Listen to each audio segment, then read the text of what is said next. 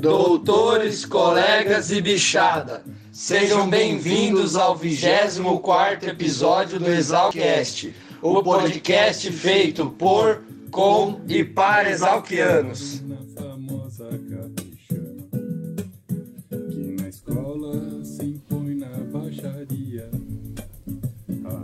Diretamente do nosso estúdio avançado na Grande Matão, na fazenda Ban. Hoje é dia 11 de julho de 2021. Eu sou o Dindim e vocês estão ouvindo o Exalcast.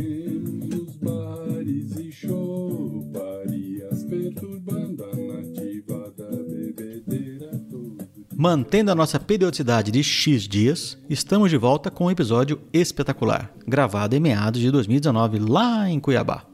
Vocês vão conhecer um pouco mais sobre um dos caras mais simpáticos que já passou pela nossa escola, José Eduardo de Macedo Soares Júnior, mundialmente conhecido como Zecão, formado na gloriosa turma de 1980 e ex-planador da famosa Capixama. Confesso que uma das entrevistas mais gostosas que fiz, desde o começo desse projeto. A música de hoje foi um presente do meu querido colega acadêmico Clodô, da turma de 99, ano fantasma, e vocês já sabem, é o melhor ano que a escola já viu. Clodô, um capixamano, tocou o hino da Capixama. Junto com a música, ele gravou também um poema, e eu vou deixar tudo na íntegra lá no finalzinho do episódio. A Aleluia do terceiro ano veio aqui divulgar um projeto muito bacana chamado Moradias Sustentáveis, ligado à USP Recicla. E a nossa patrocinadora é mais do que especial, minha querida irmã e colega acadêmica Chuva. Ela é sócia proprietária da Fazenda Divindade e faz um trabalho super legal com produção de orgânicos em uma agrofloresta sintrópica. Você, exalquiano, que quer divulgar sua empresa aqui na Exalcast, entre em contato com o nosso departamento de marketing. O valor do investimento é de 0,00 mil reais. A equipe do Zalcast fica toda alvoroçada quando vocês mandam mensagem de cartinhas pelo WhatsApp 67 99984 1119 ou pelo nosso e-mail exalcast@gmail.com. Vocês também nos encontram no Instagram, basta procurar por Exalcast. Exalc seguido de AST. Participamos da Rede Agrocast, a maior, melhor e mais tropical rede de podcasts do agro. Procurem por Rede Agrocast nas redes sociais. Um grande beijo a todos e tenham um bom podcast.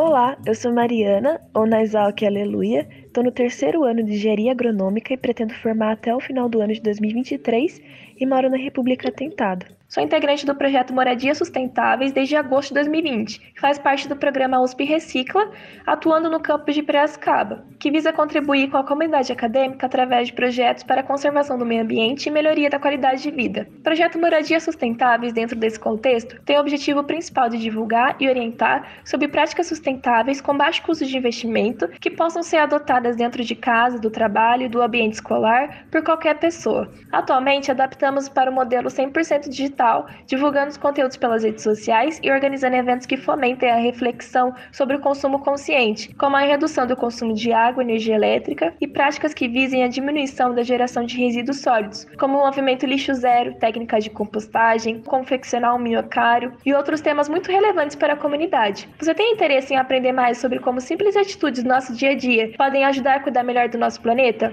Acompanhe nossos trabalhos pelo Instagram, moradias.exalc. E eu desejo a todos um bom podcast. Guardiões das tradições exalquianas. Nas trucadas berramos. Oi, pessoal, meu nome é Chuva. Meu apelido, Clarissa Chúfalo Pereira Lima. Morei na República Gaiola das Loucas. Sou do ano fantasma, F99, melhor ano da Exalc, né? Lógico. Vim aqui prestigiar meu irmão, Dindim, meu irmão gêmeo do meu ano, Sou engenheira agrônoma, sócia proprietária da Fazenda Divindade. Trabalhamos com agrofloresta sintrópica e entregamos na sua casa produtos orgânicos na região de Ribeirão Preto e temos parcerias com produtos de excelência, de ótima qualidade. Gostaria que vocês olhassem lá no meu Instagram, Fazenda Divindade RP. Olha lá no link na nossa bio, que tem um cardápio digital E o cardápio abre às 8 da manhã na terça e fecha quartas 15 horas. Você pode ir lá fazer seu pedido e eu entrego na sua casa toda segunda-feira. Tudo colhido no dia, super fresquinho e maravilhoso. Convido vocês para entrar lá no meu Instagram para conhecer um pouquinho o que, que é esse trabalho, entender um pouquinho a nossa história. Agora, Vamos curtir esse Exalcast que está sensacional. Aliás, qual Exalcast não está sensacional? Isso aqui é um brinde a essas personalidades exalquianas que contam suas histórias e suas vidas. Valeu, Dindim, por nos presentear. Um abraço, pessoal. Vamos curtir mais um Exalcast agora. Até o próximo. A Luiz de Queiroz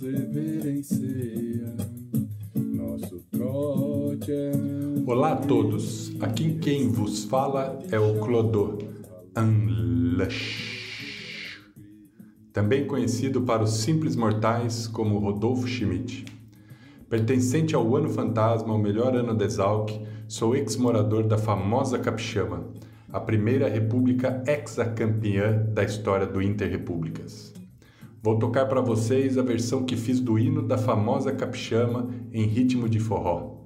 Criei esta versão para o primeiro Pirapalusa. Foi uma homenagem aos meus queridos doutores capixamanos, a quem tenho enorme gratidão pela oportunidade que construíram para mim e para os que me seguiram.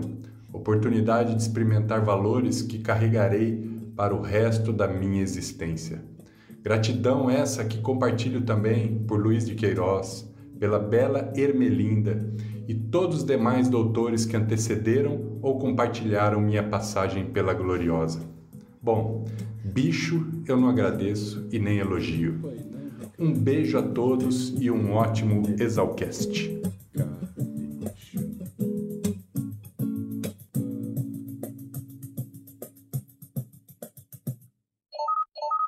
Mas deixa eu ligar aqui para Alexandre Henrico Silva Figliolino, o doutor Repolho, colega de turma do Zecão.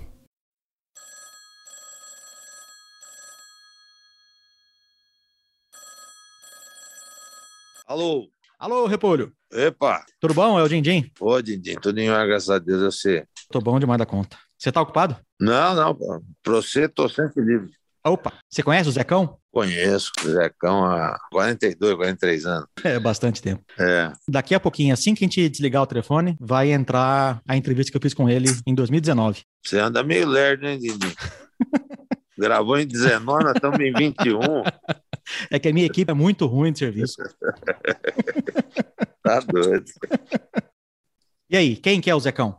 Vou falar quem é o Zecão para mim, né? O Zecão é o irmão, o irmão que eu não tive, né? Eu só tive irmão italiano, ele é o irmão brasileiro que eu não tive. A gente tem algumas coincidências, né, de vida, começar por fazer aniversário na mesma data, 23 de maio, e a gente, quem sabe, parecido, ter valores parecidos, tal, e também ele é de uma família com muitas irmãs, e ele de homem, e eu coincidentemente também era de uma família de muitas irmãs italianas e só eu de homem, então ah, não sei se uma série de coincidências aí acabou nos aproximando bastante. E aquela coisa, né, de gostar de festa, gostar de churrasco, gostar de viajar, gostar de... De serenata. De serenata, né, que a gente tentava, né, tentava fazer, mas sempre acabava frustrando as tentativas, né, porque era um improviso geral, uma incompetência que não tem tamanho, né.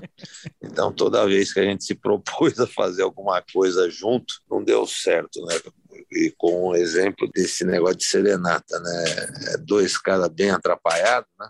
Então não tinha como dar certo mesmo. Né? Eu fui ficando mais amigo do Zecão a partir do segundo, terceiro ano, né? Na época, no início da escola, eu morava na casa estudante, ele morava em República, a gente até não, não, se encontrou muito, mas depois, né, dados os parecidos gostos, né? Então a, a gente acabou ficando mais junto, mais unido e, e aí está até hoje, né? Quer dizer, apesar de ele morar no Mato Grosso, eu morar em São Paulo, a gente é muito unido. Ele é meu padrinho de casamento, sou padrinho de casamento dele. A gente não se vê muito da, da a distância, mas quando se vê parece que dormiu junto, né? Então é Acho que é, essa é uma definição boa de amigo, né?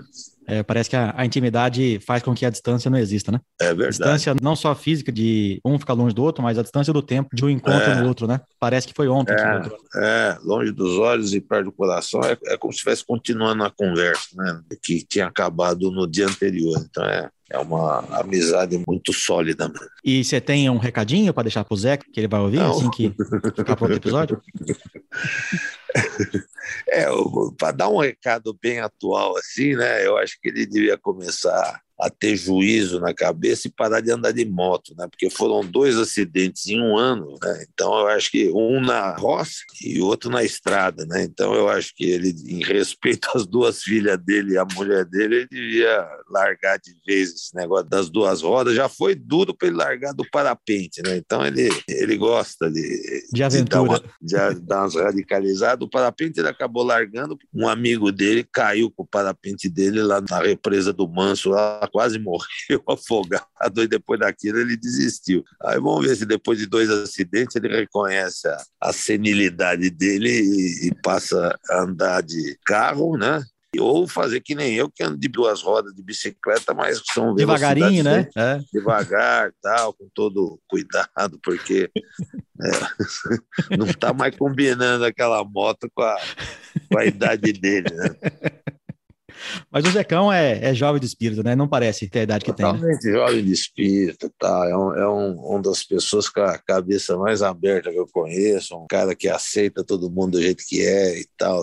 Tem uma baita de uma abertura realmente de cabeça que faz ele até ser muito querido pelos jovens, é muito querido pelos sobrinhos dele, pelas filhas, e será pelos netos, com certeza, né? Que é um pai moderníssimo, moderno na, na última. Né? Ele é mesmo. Então, é. sem mais delongas, eu me despeço de você, Repolho. Muito obrigado por me atender. Obrigado você, gente. Opa, sempre que ligar, ou atenderei. Eu agradeço demais da conta. Tá bom. Vamos escutar o Zecão. Um abraço, Repolho. Nos vemos aí numa próxima eu oportunidade. Também. Obrigado. Tchau, tchau. Valeu. E o que que eu falo, o que eu tenho que falar? Me dá mais ou menos ideia aí. Pô na fogueira. Zecão, aleluia, hein? Três meses você me enrolando pra gravar isso aqui. Pois é, Dindim. Não foi fácil a gente arrumar um tempo. Mas agora deu, finalmente. Valeu a pena. Obrigado por me receber aqui na sua casa. Pô, é um prazer, viu, Dindim?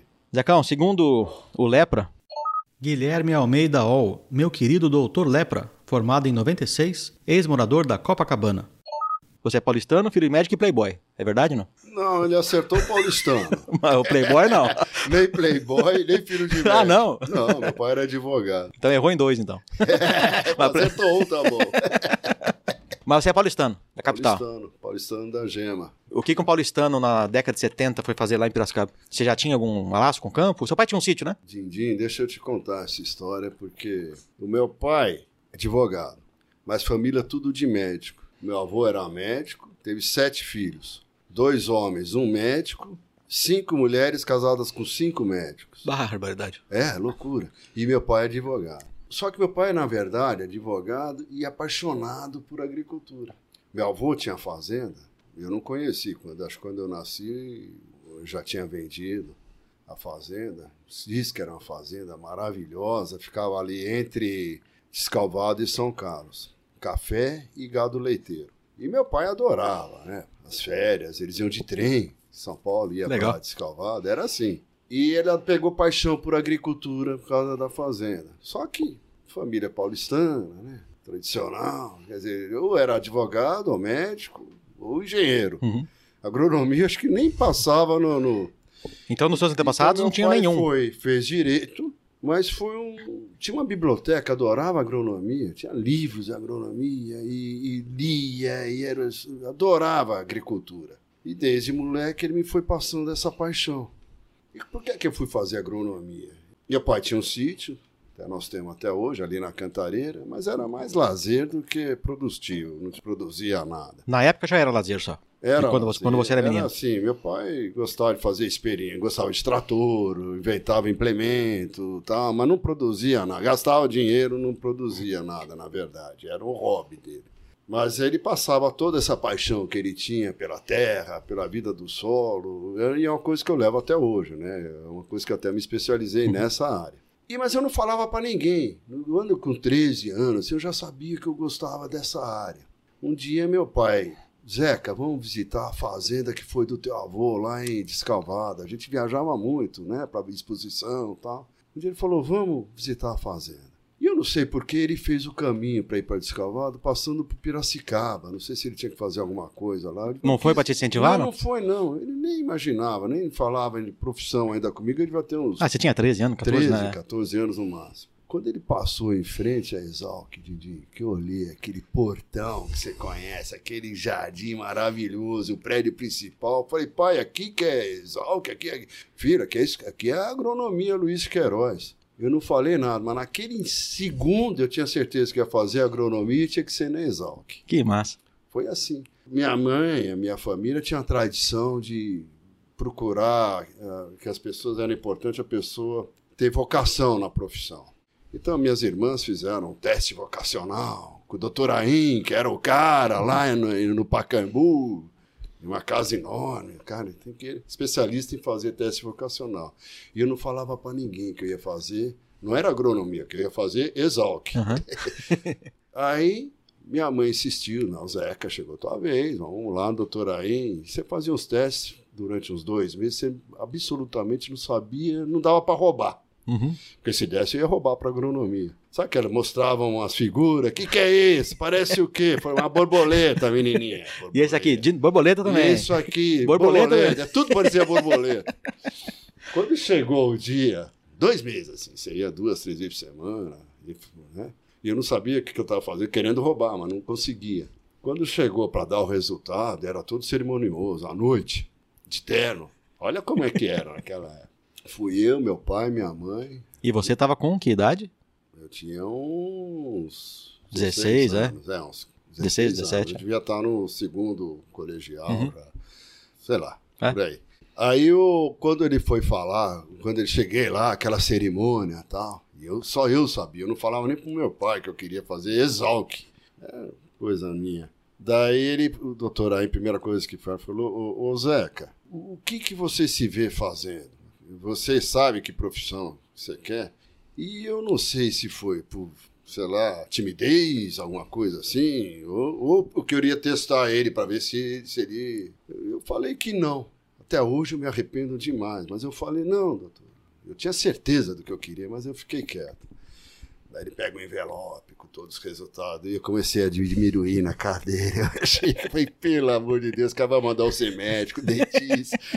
Porque eu gostava da área de biológica. E eu, mas se ele falasse que você ia ser dentista, seus pais jeito. iam fazer força pra é, você ser. E eu tava torcendo que ele não falasse uhum. para não causar um constrangimento com a minha mãe, que, né? Lógico que eu ia fazer. O que você quisesse, né? Apoiar, né? Mas daí que ele abre o envelope, ele pega toda aquela cerimônia. Aí, olha, Zeca, pelo tudo que você fez aqui esses dois meses, pelos testes e tal, tá bem claro a tua área. Na parte de biológica, eu falei, opa, opa. pelo menos mandou fazer direito. e dentro da biológica, você tem muito talento para agronomia. Opa, na mosca. E outra, vou te falar uma coisa: a melhor escola de agronomia do Brasil é a Exalc. Eu te recomendo que faça exalc. Eu falei, queria levantar, abraçar, beijar o cara. O cara era bom, hein? Meu, te juro. E eu não roubei. O cara era bom. Se eu roubei, ele foi sem querer, eu não, não, não, percebi. O cara me indicou fazer agronomia e exalc. Olha só. Aí nós saímos de lá e meu pai. E você, como era muito obediente, você obedeceu o cara e foi, né? Eu falei, bom, já é que bom. você quer. Já que você insiste. Insiste. Pra... Gozado que ele falou, área, você tem um talento mais para a área de, da zootecnia. E tinha poucas faculdades de zootecnia naquela época. Tinha Jabuticabal uhum. já. Ele falou, mas a Exal que tem um bom departamento. Só como o cara entendia, né? O cara, era o cara conhecia todos os cursos, Tudo, né? tudo, tudo. O cara era fantástico. E você conhecia alguém de Pira nessa época? Não? Ninguém. Eu não conhecia nenhum agrônomo. Olha só, não era do meu, né, paulistano. Uhum. Pra você ter ideia, no meu colégio, um colégio tradicional, grande lá em São Paulo, a primeiro pessoa a fazer Exalc, foi na minha turma, por coincidência, foram quatro, eu e mais três. Antônio Silveira Alvarenga, Sérgio Luiz Pompeia e Carlos Fernandes Francos Júnior. O Salaminho, ex-morador da Fazendinha. Todos são colegas de turma do Zecão. Nunca tinha feito ninguém. Naquele ano foram quatro. Hoje, do mesmo colégio. Do mesmo, mesma turma, né? Do colégio. Do meu colégio fui só eu, Do cursinho que eu fiz, só eu também. Não era uma profissão que paulistano procurava. Hoje, não sei nem se não é a maioria, né? Sei, ah, eu acho que é a maioria. Será? Ah, imagino que sim. Na época era mais pessoal do interior, né? Ainda mais que hoje usa a regra do compasso, né? O cara quer estudar perto de casa, né? Ele abre o compasso, faz em volta assim. Ah, o que, que tem aqui pera, pertinho? Né? Eu já achava que o Piracicaba era perto. Eu queria.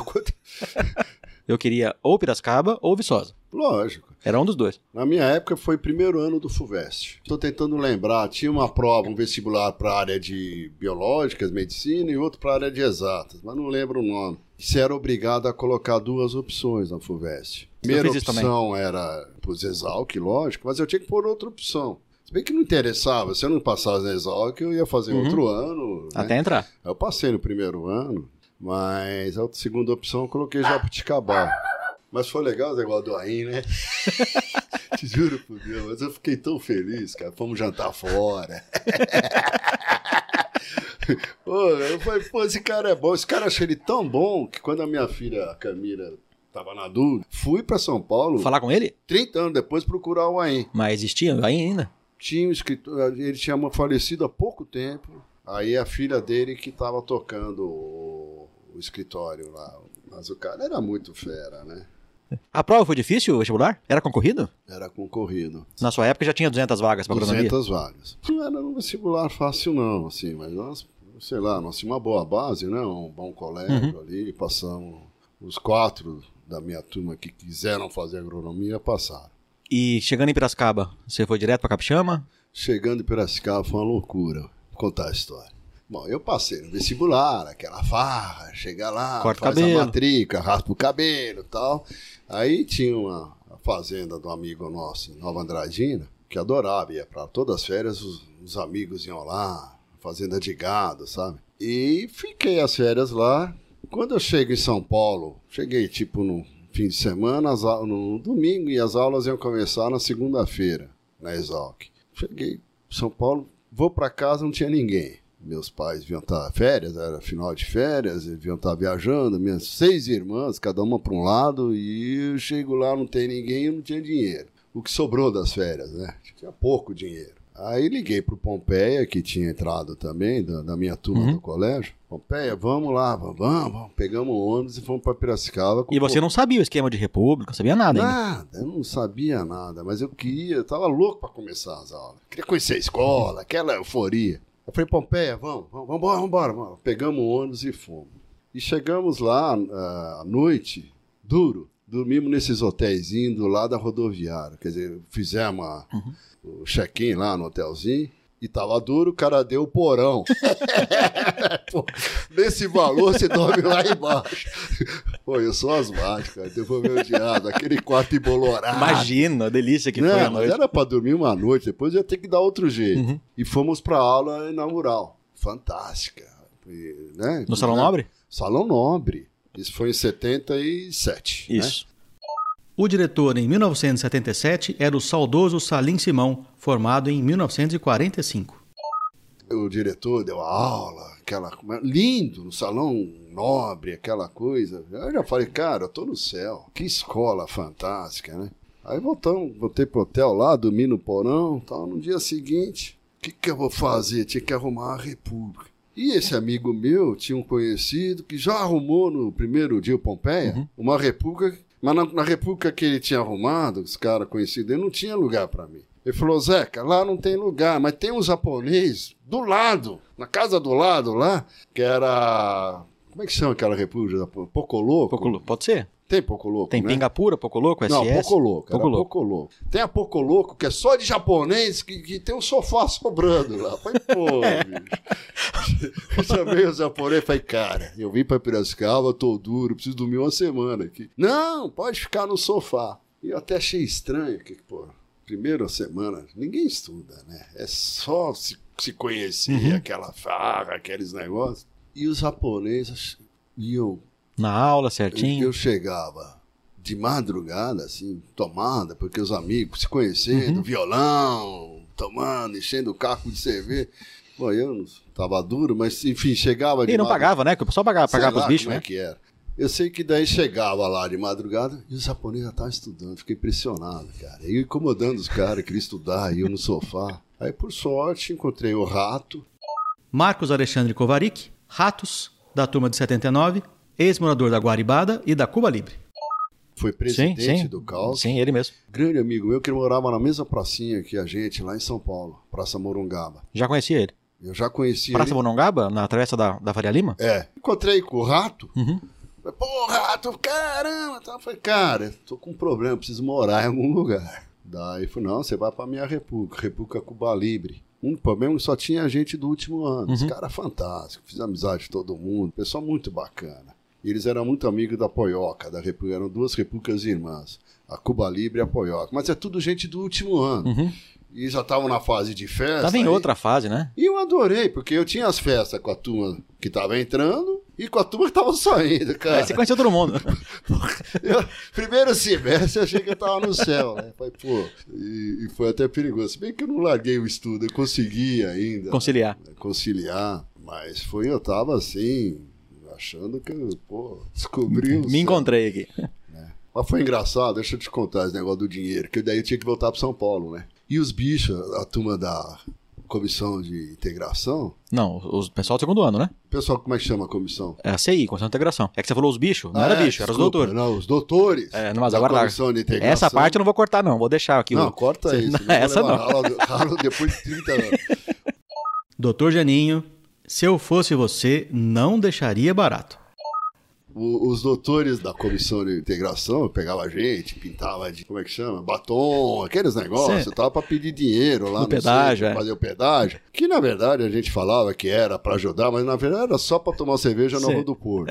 e todo mundo, e eu lá na esquina, e todo mundo, pô, meu sobrinho entrou também, punha lá, cincão, não sei o que, e tudo. Aí fomos na Rua do Porto. E cincão de cruzeiro, né? Que moeda ah, que era. Eu não lembro que é. moeda é. que era, mas é. era assim, eu ficava assim, eu falei, cara, o pessoal gosta da Exalc, né? Aqui em Piracicaba, e gosta até uhum. hoje, né? Que era impressionante, o pessoal tinha orgulho da agrícola, né? Uhum. Escola agrícola. Escola agrícola.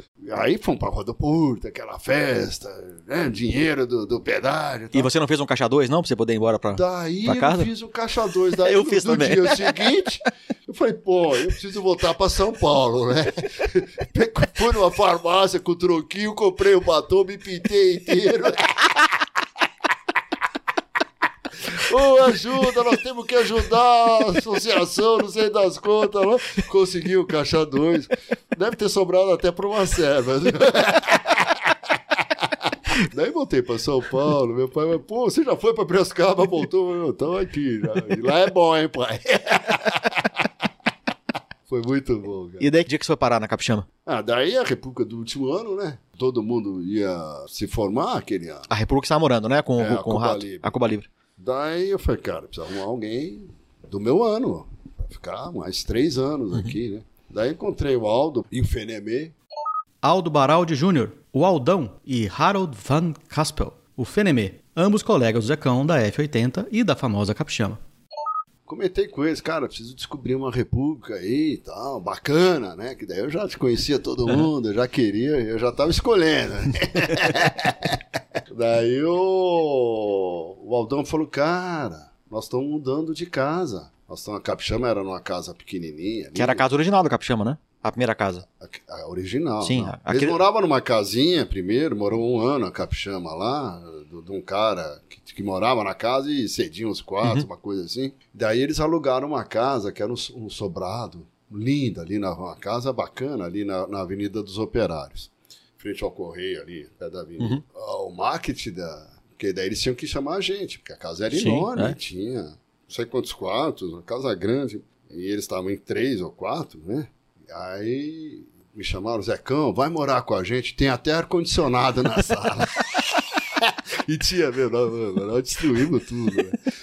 E daí eu fui morar na Capixama. E, e de foi... cara você ganhou o quartinho da empregada lá no fundo? Não. Não, você morei, morava com alguém no eu quarto? Eu morava, no começo eu morava junto com Madeira num quarto ali. Antônio Carlos Ramos Gonçalves, o Madeira, formado em 79, ex-morador da famosa Capixama que só tinha uma, um quarto pequenininho, uhum. só tinha uma beliche lá em cima. Mas Didinho roncava tanto que Então, aí te expulsaram. pro Zecão, você vai pro quarto de empregada. Pelo menos eu não fui na Toca do Animal, né? Onde que era a Toca do Animal? Toca do Animal era uma adega que tinha no subterrâneo, uma adega assim. Não, aí a sua, a sua renite lá, o que, que você tinha aí lá? eu ia morrer, asma, A renite, sua asma, tinha tudo. Aí não ia dar conta. E o pior da Toca do Animal que era assim, uma adega que a janelinha dava pra altura da calçada, assim, era subterrâneo. Uhum. E não cabia ninguém, né? Mas Alguém morava lá? Morava um animal. Ernest Ingo Lipkau, também conhecido por Animal, é da turma de 82 e ex-morador da famosa Capixama. É, morou lá com a gente. E a namorada dele, quando ele ficou, era assim, um metro por dois. um buraco lá embaixo. E tinha uma janelinha que dava pro livro da calçada, o pessoal chegava dentro, ele tinha que deixar aberto e mijava. Mijava bem na toca dele. Ele saía puto da vida, a namorada brigando, aquelas coisas. A primeira fantesão eu tava lá na Capixaba. Você era morador, Era morador. que Um dia foi nós estávamos almoçando. da história do vaso, né? É. É, então a gente Um- chega um lá. Ah, então, a gente chega mais lá. pra frente? É, Tá. depois daqui a pouco a gente chega não. Não, mas bem que pode falar disso agora, né? Ué, você que sabe. Podemos falar da Você que festa. tá no comando? Você tem uma relação de amor com a dona Rose, né? Com a vizinha? Puta. Não- É, um dia eu tava lá, na, nós estávamos almoçando, na Capixama, os 12, né? E eu não sei porque eu contei a história que eu mexia com o som lá em São Paulo. Eu gostava de fazer lá. Você era DJ, né? Não chamava DJ. Mas tinha- você foi DJ no, no Botecalque? Fui, Foi, fui. é. Mas na época não, não era DJ que falava, eu chamava companhia de som, era mais chique. né? Aí eu, eu tinha, assim, aqueles gravadores, amplificadores, eh, luz negra, Você tinha tudo isso? Tinha tudo, porque eu fazia festa em São Paulo. Pra turma do Santa Cruz lá, os caras me contratavam. Zecão, vamos lá, eu fazia, ganhava os trocos. E me divertia, né? Mais me divertia do que ganhava os trocos, mas era divertido. Aí eu comentei com os caras, "Ô, gente, pô, eu fazia isso lá, não sei por que que veio esse assunto. Zecão, vamos fazer uma festa? Vamos. Aí o. Quem que foi o cancro? Anthony Hillgrove Monte Sewell, o Cancro, formado em 82, ex-morador da famosa Capixama e o astro do 21º episódio do Exalcast. Globo, Luz Negra, tudo, tudo, tudo. Assim, coisa bem bacana, aqueles amplificadores que eu tinha. Tava parado há anos lá. Mas a festa já chamava Fantesão desde cara? não, não, chamava Festa Fantasia. Festa, ok. Aí busquei lá, daí nós tivemos uma ideia, vamos fazer uma festa fantasia? Vamos. Aí nós chamamos todo mundo da Exalc e as nativas. As nativas. E a propaganda da festa fantasia da Capixão foi tão grande que os nativos queriam entrar, nós pusemos... Não, não, é nós as pus- nativas. É, as nativas podem entrar, os caras ficavam lá fora, os caras queriam brigar, já começou assim. Aí teve o dia do, da, do vaso, né? Não, mas é primeiro o Aldo foi falar com a dona Rose, né? Com a vizinha, pra convidar ela Ah, pra é. festa, não foi? Aí todo ano nós come- começamos a fazer a festa fantasia. Foi assim, eu já estava no segundo ano, três fizemos, que eu estava lá três Uhum. anos seguidos. E no primeiro ano baixou a polícia. É. Baixava todo ano, aquela, aquela de fusquinha ainda. Sim, você é. não pegou A baratinha, assim? baratinha. baratinha. Os caras iam lá, queria desligar o som, a gente ficava puto, tal, os vizinhos reclamavam, tal. Daí na estratégia no segundo ano, falei, gente, vamos visitar todos os vizinhos A gente fazia a mesma coisa. né? Pra Visitava. convidar, lógico que ninguém ia. Né? Mas pelo menos avisou, gostaria- né? Aqueles velhinhos, eu gostaria que você fosse na nossa festa. Não, eu não vou poder, mas você não tem uma neta? Era assim. Daí nós convidávamos os vizinhos todos, cinco casas pra lá, cinco pra cá, as do fundo e tal. Pra já, pelo menos, nós convidamos, cara, não vão chamar. Uhum. né? E chamava. Tinha uma vizinha do fundo que se incomodava, e obviamente, com toda a razão. A dona Rose, né? Porque a dona Rose. E chamou a polícia. Aí ficamos putos, né, dona Rose? Mas, pô, o outro ano fomos lá. Aldão. Aldão era o mais diplomático, era o cara assim, mais educado. Aí o Aldão foi lá falar com olha, dona Rose, puxa vida, é uma festa nossa, nós estamos nos formando. Vai ser a Gostaria, última, É bobear. a última. Você vai ficar livre da gente. Daria pra, né, quebrar o galho, não chamar a polícia dessa vez. Aí fizemos uma festa e tava deliciosa. Tava no auge da festa. O repolho sobe. Zecão, para a música, para a música. Falei, o que que foi, repolho? Alexandre Henrico Silva Figliolino, o repolho que vocês ouviram lá na introdução. Outro colega do Zecão da F80, ex-morador da Casa do Estudante. Chegou a polícia. Au. Olha, pô, o Aldão falou com a dona Rose, cara. Mas é cão, ela chamou a polícia, chegou, desliga esse troço aí, senão os caras vão levar tudo embora. Você aumentou o som bem na hora que a polícia entrou? Não, é. É. A polícia tava entrando. A, polícia ent- eu não- a história é que a polícia entrou, acho que o Aldo, o Repolho, alguém pôs ela pra dentro. Não, entra aqui, É. Pra- olha, pra olha, ver, olha tá? como tá calmo, É, tudo. E a hora que é. entrou, você pá, meteu o som no máximo. Ficaram- aí Ficaram putos, aí cortaram os Aí fios. acabou a festa. Cortaram o fio, levaram Aí o caixa embora. fiquei, né? Porque tava no auge da festa. Aí tinha um vaso desse que você precisa carregar, pesado. E o muro era meio baixo, né? Você não pensou duas vezes. Né? Eu xingamos a dona Rose e jogamos o vaso no quintal dela, aqueles quintal. Pá, espatifou aquela terra toda, fiquei puto. No dia seguinte, na segunda-feira, a dona Rose liga Pro Aldo, né? pra República. Chamou o Aldo. Aldo, gostaria que você desse um pulinho aqui. Falou, vai lá, Aldão, resolve o problema lá. Ela falou, ó, tudo bem, vocês me chamaram, você veio aqui com toda a educação, pediu pra, pra eu quebrar o galho, não chamar a polícia, que era o último ano de vocês, eu compreendi teu negócio. Peguei toda a minha família, nós fomos um fim de semana passar na praia, Pra não incomodar, pra não incomodar. Quando eu chego, tem uns vasos no meu, não foi ela. não foi ela, foi algum outro. Ai, puta. E falando em vaso, conta a história do experimento que você levou na aula do Zilmar. Te falaram disso, cara? Puta, a aula do Zilmar era fantástica. Você chegou a ter aula com ele? Tive aula com ele e ele foi entrevistado no podcast. Vai... Ah, eu escutei. Muito boa a entrevista dele. Zilmar, um baita de um professor, né? Introdução, metodologia de pesquisa, aquele negócio tudo. E a gente tinha que fazer para apresentar o resultado no final do semestre. E era de dupla. Quem que era sua dupla, lembra? o Aldo. Zecão, nós temos que fazer, os caras plantavam, faziam as coisas, coisa linda, as pesquisas. E a gente deixando para depois, para depois. Daí o Aldão, Zecão, como é que nós vamos fazer? Deixa comigo, Aldão, nós vamos resolver essa história. Aí tinha um vaso na, na República que se jogava de tudo, né? E aquele vaso e, e cigarro, e, sabe? Era um meio lixo, meio vaso. e Meio cinzeiro. plantas, meio cinzeiro, fica do lado da mesa de truco, imagina. E eu- um dia eu olhei para o vaso e falei, Aldão, nós vamos fazer o experimento com esse vaso. Só que eu não tinha que bolar alguma coisa para Puta, e que não podia ofender. O professor era um cara espetacular, né? E, e foi uma falha nossa, que lamentável, né? De não ter feito um trabalho. Aí nós chegamos. Uhum. Mas lá tem gente que diz que a sua. O que fez você entrar para agricultura tropical, toda ecológica, foi esse vaso aí, né? Foi sua, foi sua primeira rotação de cultura É, e cinza, sabe, né? Quem sabe, né? O uso de cinza como fertilizante, um adubo É, natural, de né? repente começou lá atrás, né? Pô, se o Zilmar visse isso, ia ter orgulho de mim. né? Mas o, o do O experimento... Gilmar vai ouvir. Ele vai ouvir? Ele ouve todas as entrevistas. Pô, então ele vai ter, ele vai, ele vai lembrar do vaso. Aí eu deixei o vaso na porta, aí cheguei pro professor, professor, eu gostaria de ser o último a apresentar. Fiz uma expectativa. Cadê teu experimento? Tá, tá lá fora, é um- trouxe um vaso, é pesado. E fiquei na aula vendo os caras, aqueles trabalhos espetaculares, aquele negócio, e eu fui do lado e o Aldão apavorado, né? Porque além de não fazer, deixou você fazer o que você quisesse, né? É, ele confiou em mim. Aí chegou na hora de entrar, falou, falou, Zecão, Aldão, acabou, apresenta o teu trabalho. E ele tava com aquela expectativa que ia o Fechar gran- com chave de o ouro, gran né? final. E eu fiquei durante a aula bolando o que que como é que era o trabalho científico do vaso da mesa de truco. Aí foi um fiasco, eu comecei a falar e fazendo aquelas teorias da cinza e não sei o quê. E ele ficou olhando pra mim, meio ressabiado, não sei o quê. No final ele falou, para tudo, me deu mó bronca.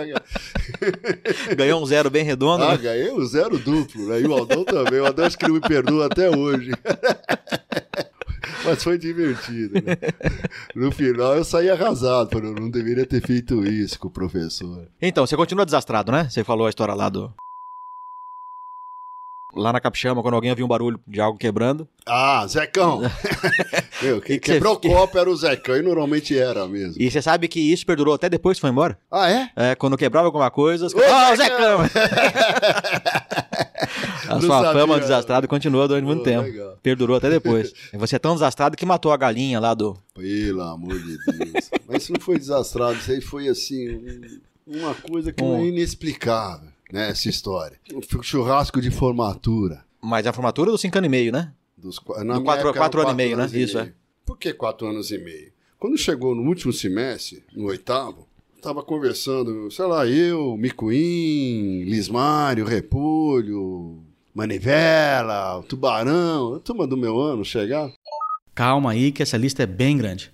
O Repolho vocês já conhecem, e os demais são Paulo César de Alice Rocha, o Miquim, e Maurício Ferreira da Rosa Sampaio, o Manivela, são ex-moradores da Desbum. Luiz Mário Machado Salve é ex-morador da Mata Burro e Luiz Antônio dos Santos Viseu é o Tubarão. Cara, nós já vamos embora. Já? Como é que nós vamos embora? É assim? Tem que ir.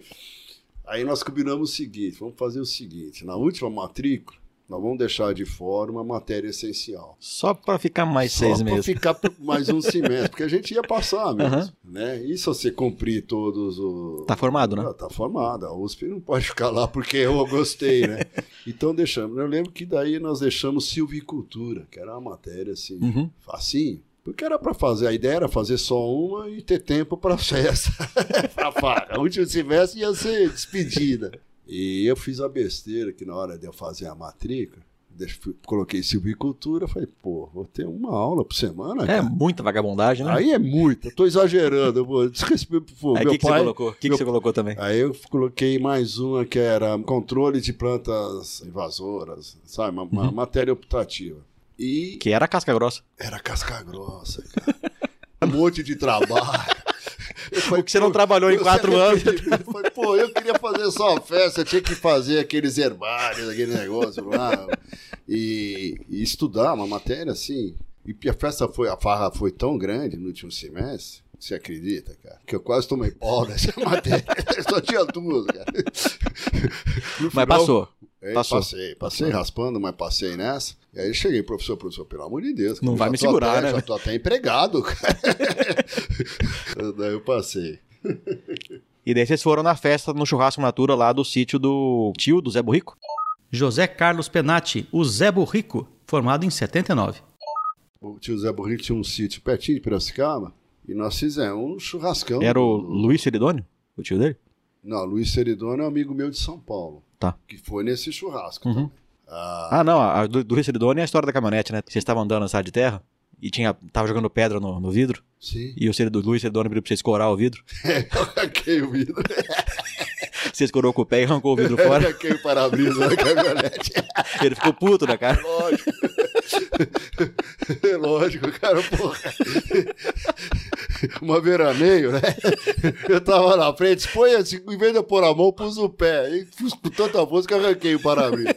Estrada de terra, hein? Mas o, o, o, sítio do Zé Borrico foi interessante. Nós fizemos um churrasco, assim, maravilhoso, na formatura. Mas esse acho que foi no final do quarto ano. E um monte de gente, à noite e tal. E começamos, lógico nós fomos desde de tarde para preparar o churrasco e tomando uma. Quando chegou lá pela, sei lá, meia-noite, madrugada, todo mundo bêbado e com fome, aí o cara tinha as galinhas. E os caras começaram a correr atrás da galinha para tentar, tudo bêbado, e corria, tenta, caía e não conseguia. Eu falei, para, mundo, peguei um facão e joguei pro alto, sabe? Assim, parecia uma coisa inexplicável, que vai Vai rodando? Rodando, rodando, rodando, e pau, caiu no meio da galinha.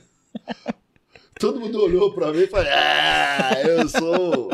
Resolvi o problema, aquele negócio. Vai comer uma galinha, aquela história toda, né? Aí fomos, enchemos o caco, que na verdade o churrasco oficial era no dia seguinte. Uhum. Isso aí era só. A prévia. A prévia. Aí fomos pra República, no dia seguinte chega pro churrasco, Zecão, pelo amor de Deus. Quem? O Zé Burrico chegou? Acho que foi o Zé Burrico. Zecão, pelo amor de Deus, cara. Você matou a galinha de estimação do Faitor, pelo amor de Deus, é bonito. Eu achei que era uma galinha qualquer. Não, era galinha. Campeã de. Era campeã. Aí falei, pelo amor de Deus. Pô, agora já comemos. Aí o McQueen ficou com aquela galinha no copo assim. Mas era sacanagem, né? Não era campeã por nenhum. Não, era nada. Só, só queria dar um trote. Cara, será que além de eu matar a galinha, joguei o facão pra cima até a galinha, peguei uma campeã, hein? é. Me conta o dia que teve a inauguração, a reinauguração do Botecalque. Ah, isso foi legal. Tinha Botecalque quando eu estava no primeiro ano, no segundo ano, aí parou. Não sei porquê. Botecalque era assim, toda quinta-feira, um sonzinho, o pessoal da escola. Você sabe que você chegar qualquer bicho, você perguntar, bicho, que dia é hoje? Ele vai falar, hoje é quinta-feira, dia de ralo e dia de botecalque. Ah, é? Até hoje tem Pra botecalque? qualquer dia, não, não tem. Ah, tá. Mas qualquer dia da semana, domingo, bicho, que dia é hoje? Quinta-feira, dia de ralo e botecalque. Olha que legal. Aí não tinha, parou o botecal, que era uma coisa muito legal. O pessoal ia tocar violão e música, sabe? Era bem gostoso, né? Tomar uma cervejinha toda quinta-feira à noite. E parou. Um dia o Repolho chega pra mim e falou: Zeca, vamos ressuscitar o Botecalque? Falei, pô, vamos. Eu gostava de mexer com som, com esses negócios. Lá tinha equipamento de som no Botecalque. Vamos, vamos. Eu cuido do som. Aí fizemos um maior barulho que o Botecal que ia voltar a existir, que eu e o Repolho era, ia organizar aquele negócio. Naquela época, a Elba Ramalho estava no começo da carreira dela, mas já era conhecida, sabe? Já era. eh, Já tinha umas músicas que tocavam no Brasil inteiro, e ela foi fazer um show em Piracicaba. Ficou uns dois, três dias, sabe? Show que tinha uns dois, três dias lá no centro. E o Repolho foi todos os dias para convencer ela a inaugurar o Botecalque. Aí ela falou, tá, tá bom, porque ela era a universidade, olha, é o centro acadêmico, e ela estava no começo da carreira, aquele negócio lá. Falou, então, mano, você vem me buscar. Aí nós pusemos nos anúncios do carro, sabe que passava aquela cal, né? Aí o Barramário vai inaugurar. Putz, lotou o Botecalque, né? Foi a maior propaganda, né? E o Repolho foi buscar, mas não tinha carro, ele foi a pé. e eu dou a pé, e eu, e eu não sou distraindo a turma, né? No, no som e tocando, e estava lotado o Botecalque. Aí o Repolho chega na, na, com a Elba Ramalho, sobe a escada do calque, foi aquele auê, todo mundo seguindo, Elba chega. E quando ela senta na mesa, eu, ninguém que pediu, não era para ela cantar. Né? Que Só a presença dela já, já lotou. Mas ia, ia ter uma banda que ia tocar no dia, né? Ia ter uma banda que ia tocar, mas, Mas eu- o, não- o cara não foi também. não foi. Ah. E quando ela chegou, eu quis fazer uma homenagem para ela. Coloquei uma música dela, que ela canta, canta, passarinho, né, que era, o sucesso dela, não é? Pô, você acredita que a mulher levantou e foi embora? Não gostou da homenagem? Sei lá, não sei o que, que passou na cabeça dela. Ela não, achou que a gente ia querer que ela cantasse. E ela não, não gostou da homenagem, foi embora. Mas a festa continua, né, mano? E foi lá no cal que você perdeu um campeonato de truco por causa de uma coçada no saco? Foi. Era você o Repolho, que era a dupla do Eu o torneio? Repolho, a é. zebra do campeonato? É a zebra, né? Porque ninguém confiava nos dois, né? Mas nós fomos ganhando, ganhando. E o repolho, a gente tava louco pra ganhar. Não, mas vocês tinham um sinal diferente, né? Tinha. O prêmio era duas passagens para ir pro Rio de Janeiro. E o repolho, Zeca, vai ter uma festa no Rio de Janeiro, já vi tudo, então nós vamos ganhar esse campeonato. Falei, então vamos, repolho, vamos embora e tal. E tinha, como o truco tem aqueles sinais universais, que, É. vamos inventar os nossos. E ficamos ensaiando e tal. E o zap era uma coçadinha no saco. Se coçasse o saco, Podia- porra, Podia trucar à vontade. Podia trocar à vontade, parceiro tinha zap. Aí O- vocês foram, quarta Aí final, fomos, semifinal. Fomos, ganhamos todas as eliminatórias e fomos ganhando, e bacana, e tudo, a zebra ia ganhando. Quando chegou na final, confesso que eu dei uma distraída quando deu Né, o, o que, o que eu sei tava 9x1 pra vocês. Tava, nós estávamos ganhando De 9x1. 9 a 1. Aí você foi lá, Aí. eu deu uma coçadinha. E o repolho se empolgou. lógico, E os caras tinham carta. Aí, Aí, aí, foi perdeu. 6, 9, 12. 6, perdeu. 9, 12. Ô, né, ganhamos. O repolho falou: mostra aí, Zeca, que eu vou mostrar o quê? Não deu nada. Puta, depois ele ficou meses sem falar, pô, me xingando. Pô, depois, mas também você foi inventar uma coçadinha de saco. Pô, coçou, pô. Coçou bem na hora. É, então. Perdemos o campeonato na última. Não, mas sua fama desastrado tem história mesmo, porque tem até a passeata que você alugou uma carroça. Tem, tem. Isso daí. Mas você era do segundo ano? Putz, eu acho que eu já era do último ano. Mas era pra passeata do bicho, né? O que que acontece? Na passeata do bicho, aquela, eu não sei como é que é hoje, mas todo mundo se fantasiava Sim. mesmo. Era Sim. uma cerimônia, era aquele negócio. Até que a primeira, Como é que foi a sua passeata? a minha foi É. fantástica. Você foi do quê? Eu fui de Milton Nascimento. Mas por quê? Vou te contar a história. Quando eu entrei na Exalc, que você faz aquele negócio de apelido, Uhum. no primeiro dia, eu sempre achei que apelido é legal. Apelido abre fronteira. É legal você ter um apelido. É um nome diferente, né? Até engraçado, É. abre, né? Sim, abre Quebra porta. barreiras, Isso né? mesmo. Quebra gelo. Quebra gelo e tal. E eu sabia que a Exalc tinha esse negócio de apelido, e eu cheguei meio atrasado. No primeiro dia de aula, Uhum. que tinha a comissão de integração, que dava os apelidos. E eles davam apelido, deve ser assim até hoje, olhava para você, se você for narigudo, era o tucano, baixinho, polegar, era assim. Se você tivesse alguma característica física... Ou então se tem algum parente... É, ou se tivesse é. um parente, ligava o teu apelido Sim. do parente. Ou, ou, sobrenome também. Ou é. sobrenome, é. né? Tinha o Silidone, ah, Silicone, amigo meu mora aqui. Otávio Lemos de Melo Celidônio, o Silicone, formado em 2005, ex-morador da Lesma Lerda. Então era assim, não, não viram nada diferente em uhum. mim, de aparência. Meu nome não tem nada a ver. Estavam um pouco criativos na hora ali? Estavam assim. E pior, quando eles não tinham nada, nada de físico para brincar, uhum. nem sobrenome, eles iam numa lista que eles faziam pré-estabelecida. E os nomes, apelidos criativos já tinham ido todos, uhum. porque eu cheguei, fui um dos últimos. Aí o cara olhou pra mim, olhou pra mim, pô, você não parece nada, nada. teu nome não tem nada a ver e tal. Olhou lá embaixo e falou assim, cuia.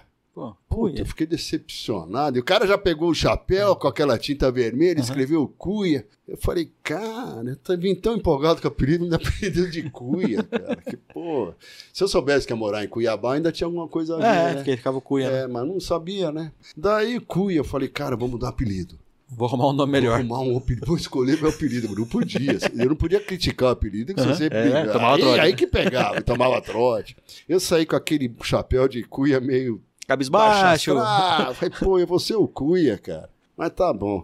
Aí, eu, quando eu morava em São Paulo, e morava perto da raia da USP, eu fazia remo. E o cara que era o campeão, o cara mais assim, conhecido, o cara bastante popular do remo, os amigos nossos, era o Pepino. Ele não era da Exalc, era ah, tá. Pepino, era remador lá em uhum. São Paulo. Eu falei, cara, vou me dar o apelido de Pepino. em homenagem ao meu ídolo lá do Remo. E tinha a ver, né, com agronomia, uhum. tinha o repolho, tinha não sei o quê. Eu falei, eu vou ser o Pepino. Aí eu chamei o cara da comissão, dois dias depois. Perdi o chapéu. Perdi o chapéu, cara. Falou, bicho, como é que você perdeu? Deu aquele. Eu falei, perdi, cara. Pelo amor de Deus, arruma, pinta outro pra mim. Falei, tá bom, vou pintar. Qual que é o teu apelido? Pepino. Eu saí contente o pepino. Pô, esse apelido não pegou, né? Aí tinha as meninas da Zaba e tava lá a Tuga, a Tuia, a Daca. Outra lista grande, mas ela é importante para o Zecão. Regina Maria Alves Carneiro é a Tuia. Sueli Fátima Ferreira Lima é a Tuga. Regina Helena Abate Correia, a Daquinha.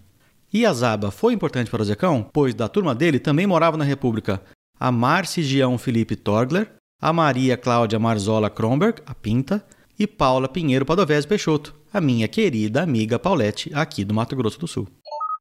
Era tudo do nosso ano, a gente frequentava muito, e elas olhavam para mim e falavam, pô, mas você tem por causa do meu olho, né? Eu achava você é parecido com o Milton Nascimento, branco, esse olho meio peixe morto, sei lá, né? Foi, Pô, você tem... Isso, ela viu característica que os caras da comissão não, não viram. Senão... Podia ser Milton, né? Daí elas começaram a chamar de Mirto, né? Mirto. Lógico. Mirto. É. E eu virei o Mirto para elas, me chamam até hoje de Mirto. Aí na passeata eu me fantasiei de Milton Nascimento. Eu tinha uma bicicleta uhum. lá na República, na Cuba Livre, me pintei inteiro, peguei aquelas boinazinhas uhum. do Milton e parei na primeiro boteco, comprei uma garrafa de pinga. É claro, pra calibrar, né? Encher o tanque, né? Pra já chegar no grau. E nem sabia beber, né? Porque tinha acabado de entrar na escola. Aí cheguei lá, já no grau, zíssimo. Tanto é que eu perdi a bicicleta. e a primeira eu fui de Mirta, e foi fantástica, né? Aí nos anos seguintes Todo mundo que... foi, muita gente foi parar. No Cata Cacareco, né? que eles trouxeram lá. É, no meu tempo tinha... Eu arrumei uma carretinha, quando eu fui da CI, ah. lá na suinocultura, eu ah. dei um troco para um funcionário da escola, que Sim. pegou um tratorzinho da escola, engatou a carreta e foi para Rosário, lá pro ah, Calque, né? É. A carretinha atrás, somos... a carretinha é para catar os bêbados, né? Vai cair no bêbado, vai pôr é. na carretinha. Aí os bêbados foram parar, tinha um hospitalzinho na, uhum. na Carlos Botelho, ali no começo, para tomar glicose. Aí nós fugimos. fugimos e aparecemos no baile do bicho. Já meio curado, já uhum. tava bacana. Aí na outra, não sei quando, foi na última uh, passeata do bicho, eu falei pra turma, cara, vamos pegar uma carroça. Vamos de carroça. Aí fiquei mandando, andei pela periferia lá e eu vi um cara com aquelas carroças de roda de ferro, sabe? Aquelas. E o cara convenci o cara, falou, oh, nós somos da agrícola. A gente precisa de uma carroça. Vai ter um... Um evento. Um, é, um, um evento, uma... E fiquei, foi umas duas, três vezes lá, convenci o cara, falou, bom... A te alugar a carroça. Se, alugar não, pegamos emprestado mesmo. Aí o cara... Tá bom, se é para agrícola, porque trabalhava. E, e arrumou um burro também, não? Veio com o cavalinho, é. com o burro lá. E a carroça, meu, era pra ir eu, Repolho, uns dois, três na carroça. No final tinha uns dez. Coitado do cavalo. E o Grog fantasiado com o braço estendido pra E eu, com cigarrinho de palha, né, tudo chapéu, era o carroceiro. Paulo Henrique Grock Jr. é o Grog, formado em 82 e ex-morador da famosa Capixama. E tinha um barril atrás, alguma coisa, a turma ia se abastecendo da passeata inteira na carroça. Lógico que não, mas... Nessa carroça de roda Quantos de carros ferro você amassou nesse caminho? Amassamos um monte, cara. cara. Foi um fiasco. Tudo bêbado com aquela roda de ferro, raspava nos carros. Mas tudo bem, começo da passeata, até que foi uhum. normal. O pior é que quando acabou a passeata, olhou pro outro, uai, cadê a carroça e o cavalo? Mas, puta! Ninguém lembrava da carroça, perdeu a carroça, o cavalo e tudo mais. Sorte que tinha um proto na República que não bebia, que viu que eu, assim, eu perdi, ele achou a carroça lá no meio, ele tava rindo, vendo aquele negócio mais sóbrio, né? E levou, chegamos na República, tava a carroça desarriada, o cavalo. O Proto era o primo do Petrônio, que morou um ano na República, e no final ele não passou na Exalc. Tá. Petrônio Chaves Hipólito, o diálogo, da turma de 81, ex-morador da Cafundó. Para os mais novos, que não entendem o termo, proto era abaixo do bicho. Ainda não tinha passado na escola. E o primo do Petrônio acabou passando em Lavras, que na época chamava Exal. Faltava ali o quê? De querida, como diz o Godofredo Cesar Witt, o nosso doutor traça.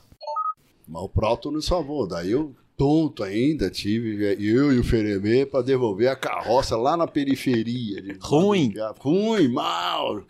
Talvez amassando, aí você não me lembra, alguns carros. Até chegar lá, amassou mais um carro. Longe, é. Mas conseguimos devolver a carroça e voltamos a pé. E nessa época você já fazia serenata? Eu fazia, a gente tentava, né? Vocês tentaram uma que foi um fiasco lá na foi República um das Minas de, de Itapira, né? Fui. Vocês subiram a sacada? Subiram. Quer dizer, eu não tocava nada. Eu era ruim, mas eu tinha uma sanfoninha. Mas a serenata não era pra tocar não, bem, é. né? Era... Então a gente fazia um barulho que elas abriam a janela e pronto. Só que esse dia não abriram. Não. E o repolho, Zecão, mas. Nada. Daí falou, Zecão, vamos subir. Vamos subir lá, né? E eu com a sanfone subindo, quero subir pra. Isso, isso era madrugada dentro, né? Madrugada, assim, quatro horas da manhã. E elas não atendiam, fiz, tocamos na varanda. Falei, pô, não é possível que eu tô escutando. Pelo menos o barulho. Nem, nem pra abrir, pra servir um cafezinho pra vocês, né? Nada, né? nada. Daí depois ele começou a bater na janela. Tal. É, o que eu sei é que no dia seguinte foram falar com elas e elas falaram que, que tentaram assaltar. É, né? que tentaram assaltar. e vocês se esgoelando lá, querendo fazer a serenata. achando que tava fazendo sucesso. E no violão só tocava a Índia, né? Então, vamos tentar a Índia, repórter. Cantava a Índia, caprichava, tinha que sair na primeira, porque senão a segunda era a Índia outra vez. E estágio? Você trabalhou bastante? Eu gostava muito de zootecnia, né? O Abel era o diretor do departamento dos não ruminantes, né? Uhum. Mas eu fiz estágio com o Valdomiro. Abel Lavorente, o bicho chinês, da turma de 63, e Valdomiro Shigeru Miada, formado em 75. Este ex-morador da casa do estudante.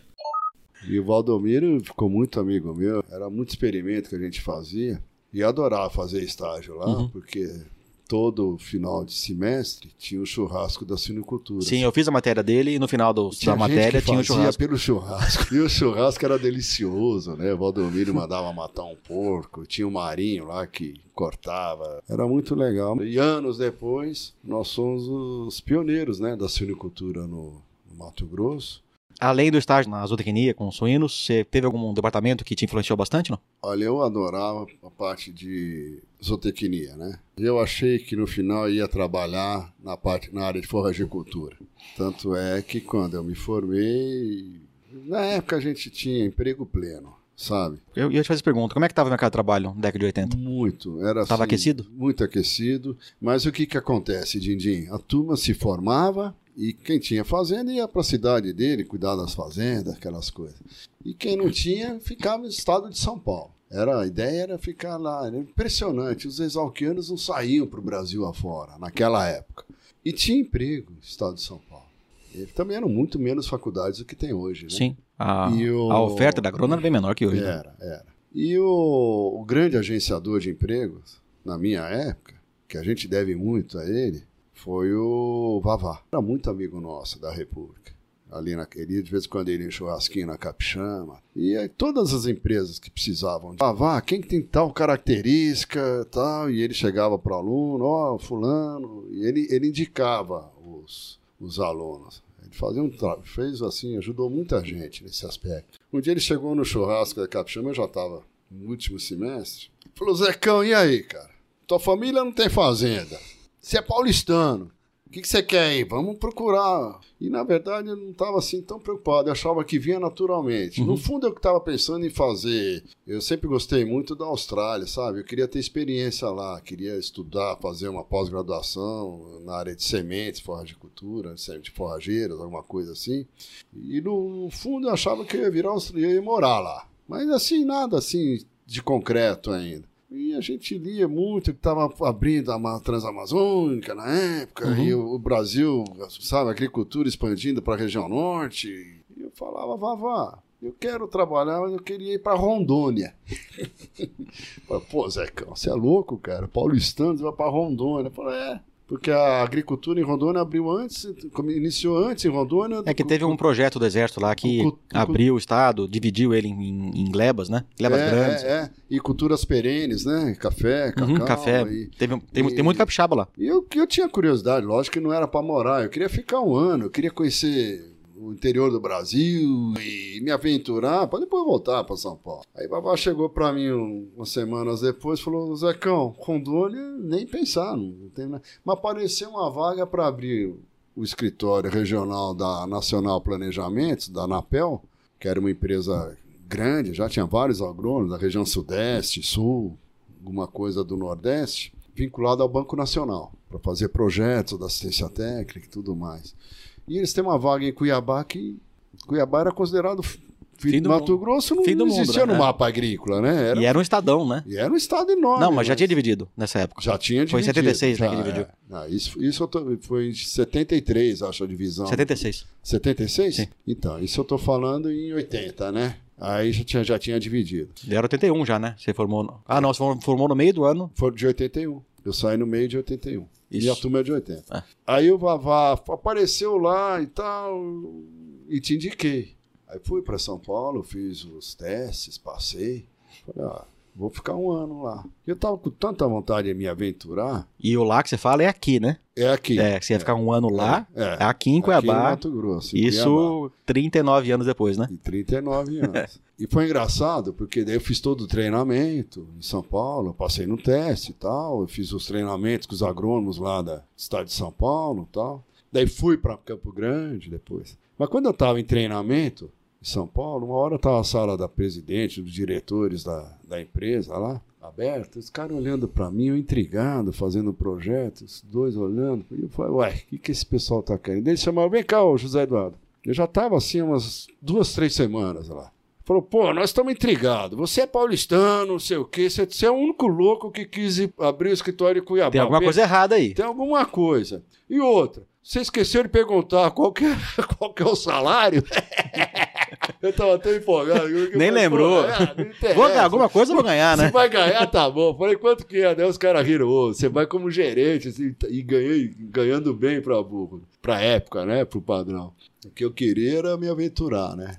Eu achei que ia ficar um ano, né? E tanto faz o salário. E foi muito bom, porque eu peguei o início da agricultura no Mato Grosso. Eu sou da, dos primeiros agrônomos a vir da assistência no estado. Qual era a sua função em Cuiabá? O que você fazia?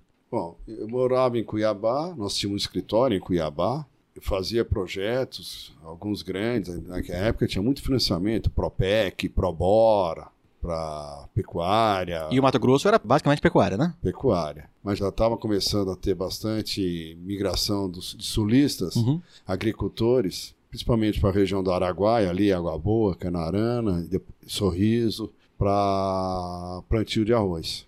arroz de sequeiro. E eu dei muita assistência em arroz. Então, a, a base era aqui, mas eu vivia na estrada.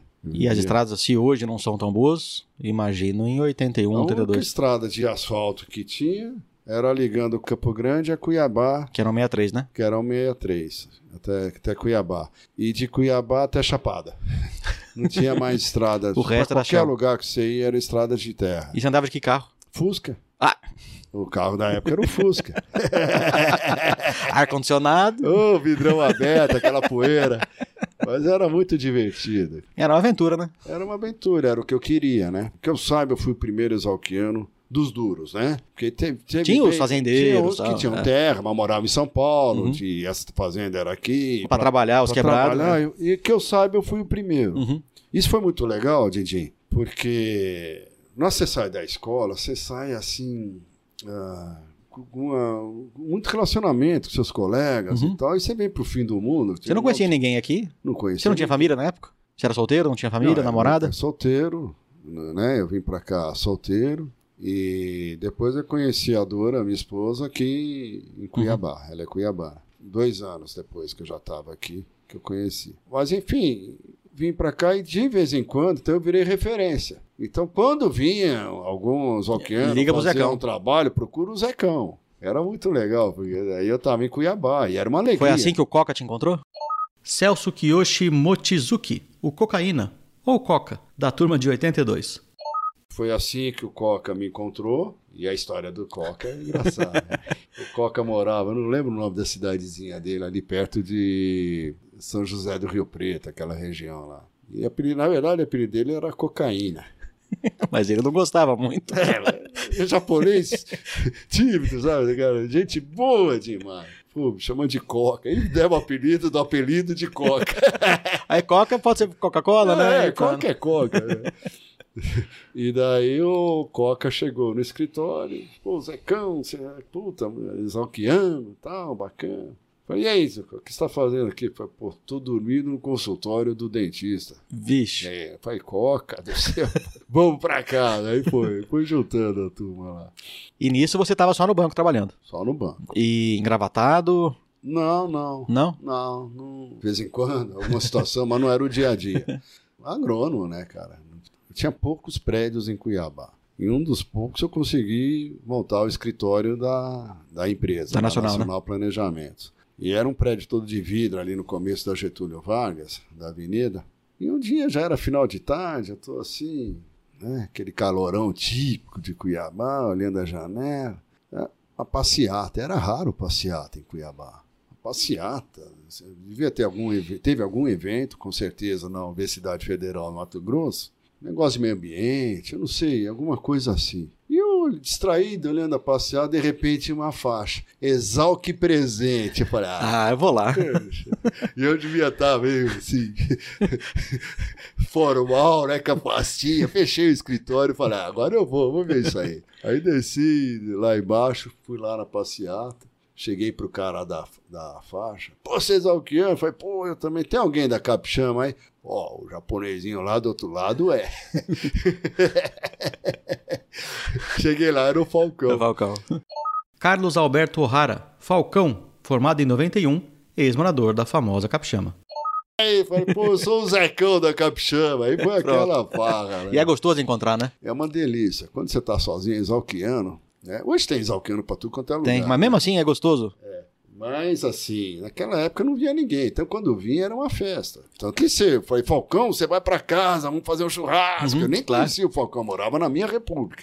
E começou a vir. Na década de 90 já começou a vir mais gente. E você ficou quanto tempo no banco, no Nacional? Aí eu fiquei, era para ficar um ano, mas fui, fui empolgando, né? Fiquei admirado. Eu peguei o Mato Grosso começando. A maioria dessas cidades você conhece aí, Sorriso, Mutum, Lucas do Rio Verde, Você ia pro Parecis também? Campo Verde, não existia Sapezal, não existia nenhuma delas. É, que era diamantino, né? Ali era tudo diamantino, aqui era tudo chapada, né? Primavera estava começando. E eu me empolguei com esse negócio. Falei, cara, esse estado vai ser bom. E acabei ficando, né? Só que duro, né? Eu queria produzir, eu queria colocar em prática tudo aquilo que eu acreditava. E meus clientes não tinham coragem. então, eh, até comecei a arrendar não tinha condições de Você não, não encontrou sua fazenda falando com um soldado numa obra na pista, não foi? Um dia eu estava na... em Sorriso, voltando para Cuiabá, que a gente ia para Sorriso, era tão difícil chegar lá. Hoje é uma brincadeira. Hoje né? vai de avião? Né? Hoje, mesmo de carro, você vai, em quatro uhum. horas você está lá. Naquela época levava 11 horas. Ah, que aventura. De Fusca. Tudo estrada de terra. E era pior na seca ainda. Na, na chuva tinha barro. Mas na seca aquele, aquele poeirão. Aquele talco, sabe? Nossa que era senhora. meu, e Fusca por ser calor, você tinha que andar com o vidro aberto. Então, quando a gente, quando eu ia para Sorriso, já juntava trabalhos assim, ficava 20, 30 dias lá. E louco para voltar para Cuiabá, né? Porque Cuiabá que era a festa. Aí chegou uma sexta-feira, tardezinha, falei, vou viajar a noite inteira. Sábado, manhã, eu tô em Cuiabá. E saio. Era meio Naquela época era assim, né? Uhum. Jovem. E chego na pontezinha ali do Rio Verde, atravesso a ponte de madeira, tinha um acampamento do exército enorme. Nonobec lá, pessoal. Eu falei, pô, chega um militar lá, chamei o militar, falei, escuta, o que vocês estão fazendo aí? Algum treinamento, alguma coisa? Falei, Não, aqui vai sair uma cidade. Nós estamos abrindo as ruas, porque aqui vai ser um grande projeto de reforma agrária, que vai ser Lucas do Rio Verde. Pô, e, e, realmente eu fui para Cuiabá. Da outra vez que eu voltei já tinha rua, já tinha pista de, de avião, já tinha vários daqueles alojamentos de madeira montados do, do Norobec. Já estava começando a surgir a cidade, né? E hoje eu estou lá em Lucas, né? Anos depois eu me candidatei no Prodecer, que eu comecei a arrendar terra. Eu trabalhava e eu queria plantar, e aí arrendava 50 hectares, era assim. E você começou com gado ou com plantio? plantio. Soja. Teve, eu rendei para arroz também. E era um risco enorme, né? Porque eu, não, eu tinha que trabalhar, tinha que viajar, então deixava a lavoura assim, meio. Não tinha comunicação na época. Mas eu comecei assim com áreas bem pequenas. E próximo de Cuiabá? Não, a maioria era lá em Sorriso. Mas nós rendava 50 hectares, uhum. 60, era uma lavourinha pequena, né? Não dava para arriscar muito. Aí eu me inscrevi para participar do PRODECER, Programa de Desenvolvimento Cerrado. E um amigo meu me falou que trabalhava na empresa, que tinha contratado ele, o Paulão, falou, pô, Zeca, vai aparecer, tem um financiamento, você quer mexer com fazenda? Vai financiar a terra, maquinário, abertura, calagem, fosfatagem, as casas, tudo. Eu me inscrevi, mas sabe quando essas coisas de governo, né? uhum. E era financiamento, 50%. Sem muita esperança. É, sem nada. 50% governo brasileiro, 50% recurso japonês. O Japão estava muito preocupado, na, na, ele era muito dependente da importação de alimentos dos Estados Unidos. Então, eles queriam que ajudar a desenvolver o Cerrado. Então, eram módulos de excelência, tecnologia. Muito legal esse projeto. Prodecer. Surgiram vários. Na Bahia, Luiz Eduardo começou com o Prodecer, aqui em Lucas do Rio Verde, Itapurá, Mato Grosso Sul, Camapuã, Goiás, vários. E eu me inscrevi, nunca tinha ouvido falar do Prodecer, mandei uma carta, currículo, intenções, tudo isso aí para o Ministério da Agricultura, mas assim, essas coisas de governo, né? Vai saber quando é que sai isso. Vai caber. Dois anos depois eu recebo uma carta do, do Ministério da Agricultura, de uma empresa chamada Campo, vinculada ao Ministério da Agricultura, que eu tinha sido um dos escolhidos por ser agrônomo tal, e né, selecionados, e que eu poderia escolher qual dos projetos que, como eu já te conhecia a dor e ia casar naquele mesmo ano, falei, então vamos ficar no Mato Grosso, ela é Mato Grossense. Uhum. Daí fiquei em Lucas do Rio Verde. Tô Mas lá até hoje na fazenda. Mas você mudou para lá então, nessa época? Não, ah, porque não, você... Lucas era, não tinha, era uma cidade assim precária, né? Né? E a uhum. Dora estudava na faculdade aqui em Cuiabá. E... Mas você não era casado ainda? Casei, o Prodecé saiu. Não, é, foi bem assim, no mesmo semestre. Eu casei e assinei a cedra do Prodecé. O Cancro falou que ele veio no seu casamento, ficou mais tempo no ônibus do que aqui em Cuiabá? É. pra chegar aqui em é. Cuiabá de ônibus, sofreu é. absurdo. Meu, República é uma coisa fantástica, né? Eu, tenho grandes amigos da, da, República, né? Que eu mandei o convite uhum. para a República, que eu queria que viesse todo mundo, mas. Uhum sem Longe, né? esperança, né? É. né? Longe, né? E não esperava. E aí depois chegou, um dia chega, chega no, na véspera do casamento, o cancro e o sujo. O cancro vocês já conhecem, mas o Manuel Eupídio Ferreira de Queiroz é o sujo, da turma de 84, ex-morador da famosa Capixama. No dia seguinte chega o Aldo e a mulher grávida. E o Aldo já estava formado, trabalhava com Uhum. o pai e tudo. Poderia muito bem ter vindo de avião, mas ele não. Avião. Pegou a mulher grávida, pôs no carro. Pegou a mulher, veio de Araras a Cuiabá pro casamento. Nossa. Ah, pô, isso aí não tem preço. Não tem. né? Foi uma alegria enorme. E o Sujo gostou tanto, né? Que ele chegava pra mim, Zeca, eu vou pra Piracicaba, eu vou me formar e volto pra trabalhar aqui em Cuiabá. e voltou. Gostou de Cuiabá. Adorou, né? E daí você comprou a fazenda em Lucas nessa época. É, daí eu comprei. Em que ano você comprou a fazenda? Em 86. Como é que chama a fazenda? Capuaba, com P, não é com T. Todo mundo fala catuaba. né? É catuaba é bebida, aquela né? bebida É, a sua é capuaba. Capuaba. E capuaba, você sabe o que quer dizer? Não. É o nome indígena. É a terra boa para produção de alimentos próxima à aldeia. Então os, os índios plantam a mandioca. Na milho capuaba. Na capuaba. Eu tinha, acho que tinha, achei que tinha alguma coisa a ver, né? É, e teve, né? Teve. Que não sei se a terra era boa na época, mas hoje é, né? É, hoje melhorou muito, né? Nós pegamos aquele cerrado lá, fizemos. Aí eu pude Então, fazer todas as experiências. Originalmente a fazenda era pecuária ou agricultura? Quando você comprou ela e começou a trabalhar? era cerrado. Você comprou o cerrado? Cerrado, Cerrado pra- leve. bruto, cerrado, abrir. Eu abri com dois tratorzinhos Ford, De pneu. de pneu. Não era nem correntão, era Uhum. cabo de aço. Você vê como que era o cerrado. Sim, cerrado bem, terra bem fraca, né? Era um latossolo bem agiloso, lito- latossolo vermelho amarelo. Eu gosto de falar que nós construímos solo. sabe? Uhum. Nós transformamos o solo do cerrado um Em solo ouro, né? muito melhor para a próxima geração. Poucas regiões do mundo pode falar isso. A maioria das regiões importantes agrícolas, a agricultura é como se fosse uma atividade extrativista. Que você está A capoaba, é, né? aquele solo super fértil que você tá. pô. E é isso que nós estamos fazendo. Em 88, eu abri, na época, quando nós começamos na fazenda, quando eu cheguei aqui no Mato Grosso. Isso era antes, plantio direto, era plantio não, convencional, não, né? plantio era preparo convencional. Uhum. E uma safra só, né? Uma safra só, só se plantava arroz no começo. A monocultura Uhum. do arroz foi severa, né? quebrou muita gente. Era impressionante. Os caras abriam aquele cerradão pesado, plantava naquela cinza. Primeiro ano, aquele arroz vinha azul. Sim, né? ah não, a cinza era um baita fertilizante. né? No segundo ano já produzia bem, né? Mas não era aquela Relativamente bem, no terceiro ano mais ou menos, no quarto ano quebrava o gaúcho. Uhum. E, e nessa época da seca, você só via caminhãozinho indo embora, o pessoal voltando, era muito triste, cara. Não tinha outra opção. E não eram pecuaristas, eram pessoas agricultores natos, e trabalham com agricultura. E não tinha nenhuma outra cultura comercial, sabe, viável ainda aqui para o Mato Grosso. A soja já era uma realidade do Mato Grosso do Sul, estava começando alguns experimentos aqui em Tiquira, no sul do Mato Grosso, mas para nossa latitude, ali em Sorriso, em Lucas, Não tinha variedade pra isso Não existia ainda, né? nenhuma cultivar de soja adaptada para essa latitude. É, porque se pegasse as, os cultivares do sul, trouxesse pra cá direto, o ciclo fechava em 70 dias, né? Isso, isso, ficava o tamanho de um copo É. soja. Ela nascia e já, já soltava flor direto. A sorte foi quando surgiram as cultivares resistentes. Aí veio a cristalina, a doco, né? A engopa, as engopas. Daí foi esse salto da agricultura. Mas era plantio, eh, preparo convencional. E a gente via aquilo lá, que ficava se plantava soja em novembro, para colher em março, abril, né? E ficava seca inteira gradeando aquilo lá, né? pulverizando o solo, aquela poeira, aquela coisa assim.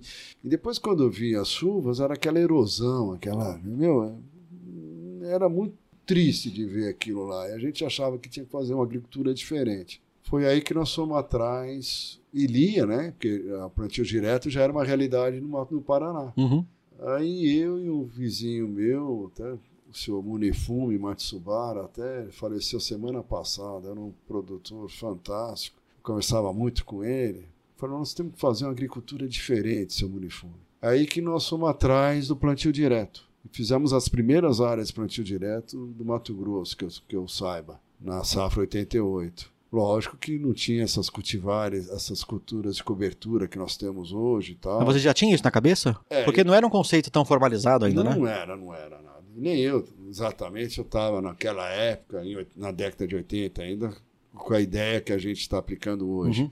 Aí nós começamos a fazer um cultivo mínimo do jeito, jogava um milhetozinho e setembro, outubro. Primeiras passava, chuvas, né? É, passava nivelador, porque só ia plantar em novembro. Daí secava o milhete e plantava. É porque colhia, era uma. Na época plantava variedade de ciclo um pouco mais longo, colhia à tarde, não dava tempo de formar nada, né? Colhia em abril, já final colhia, da chuva. já na seca, é. então não, não dava. Você tinha que deixar em pousinho e, e semeava o milheto lá. No pré-plantio, né? No pré-plantio. Também se plantava só em novembro, então tinha todas as chuvas de final de setembro uhum, e outubro, outubro para desenvolver essa cultura de cobertura. Era o que a gente tinha de tecnologia. Depois surgiu o milho safrinha, antecipamos a soja, começamos a plantar cultivares um pouco mais precoces, já em outubro, para poder plantar o milho em fevereiro. Isso já entrou na, no já década de 90. 90 né? Já década de 90. E fizemos isso. Que Nessa área? época, você estava no, no, Nacional ainda ou você vivia Não, só da Fazenda? Eu fiquei no Nacional. Eu comprei a Fazenda em 86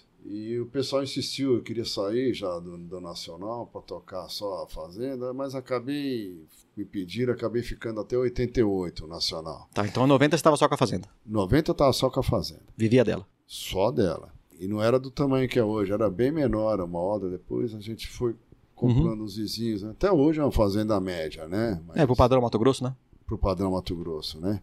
E daí nós já começamos a consociar milho com braquiária, que foi uma revolução. E ficamos assim com milho, braquiária e soja, depois milho consociado com braquiária ou com crotalária, já era uma coisa assim bacana. Mas mesmo assim começaram a surgir algumas reboleiras de nematóides, final da década de 90. Aí no início dos anos 2000, acho que na safra 99, 2000, bem, nessa, bem no começo do, do século, nós começamos a introduzir o manejo, aí eu introduzi a rotação de cultura. Hoje eu trabalho com 15 espécies de cobertura na fazenda. Você faz a verdadeira agricultura tropical, né? Isso. Aí nós passamos a fazer uma agricultura que respeite né, as características de solo e clima tropical. São 15 espécies? De cobertura são de cinco famílias diferentes. Esse ano já vou introduzir mais uma espécie e é assim. A ideia é imitar a natureza, a uhum. diversidade da Sim. natureza. Isso tem dado muito certo. Eu acho que esse vai ser o novo, o próximo salto produtivo do Mato Grosso, do Brasil, na verdade. A com gente, certeza. A gente teve, essa é a revolução, a próxima revolução. A gente teve a revolução verde com o uso de fertilizante. Isso, depois herbicidas, tal. É, teve a de fertilizante primeiro, depois teve a outra revolução com o uso dos químicos, né? É. De proteção de planta e controle é. de, de, herbicida. E a próxima, que ainda está por vir, não está longe de ser comum ainda, é Olha, a biológica, é, é planta, mas, usar mas tá planta no sistema. por necessidade, sabe? Porque Mas hoje... é uma pena, porque esperar o ladrão entrar para colocar tramela, é, pode fazer é, antes, né? É. Um desafio grande que eu tenho é pegar o produtor que está plantando soja milho todo ano e pega, vamos pegar 10%, vamos tirar o milho safrinho. Parabéns, é isso aí. E vamos colocar qualquer outra coisa. É isso aí. O que, que eu fiz? Um quarto da minha área, então fiz todo o planejamento de cotação de cultura, um quarto da minha área, nós tiramos a soja e plantamos o arroz, sabe? Uma área de para a produção de sementes de arroz. Então, e vai rotacionando essa área. Uhum. E nas outras áreas tem soja, sempre alguma coisa soja com milho e, e, algumas coisas consórcio de plantas de cobertura. Que você não faz milho e faz o consórcio, né? Não faço milho e faço consórcio. E por conta disso você tá na moda, né, Zecão? Como assim? não, é palestra para todo lado. Se você não tá na palestra, alguém te cita. Esses é. dias rodou nos grupos aí da, da escola. Ah, é? Alguém te citou em algum lugar aí, é. então... Legal, legal. o Zecão tá famoso. Ah, que é gostoso falar, porque a gente tem essa experiência e tá dando certo. Uhum. Então, por exemplo, eu gosto muito de falar para produtores, principalmente em regiões novas, onde ainda não tem problemas, como você falou, mas vai ter. Não tem o problema. Tem, o problema já está lá. Só que está dando dinheiro do jeito que está. Está dando dinheiro. Aí ainda. convence o cara a mudar um Antes trem que dá que dinheiro. Coisa, é. É. Eu quero que dê mais dinheiro. É lógico. Então é, é muito é, gratificante, né? Dar essas palestras para produtores. E hoje continua vivendo da fazenda. Sim, sim. É o seu ganha-pão. É. Como é que você faz para adquirir essas 15 espécies diferentes? Porque não tem um mercado tão formal de sementes. Das 15 espécies, eu planto todas. Você faz seu próprio banco de semente? Campinhos pequenos, né? Uhum. A não ser as braquiárias ainda, as forrageiras eu não estou multiplicando, eu compro todo ano. Tá. Mas todas as outras a gente tem campo de semente na fazenda. E tem que ser assim, sabe?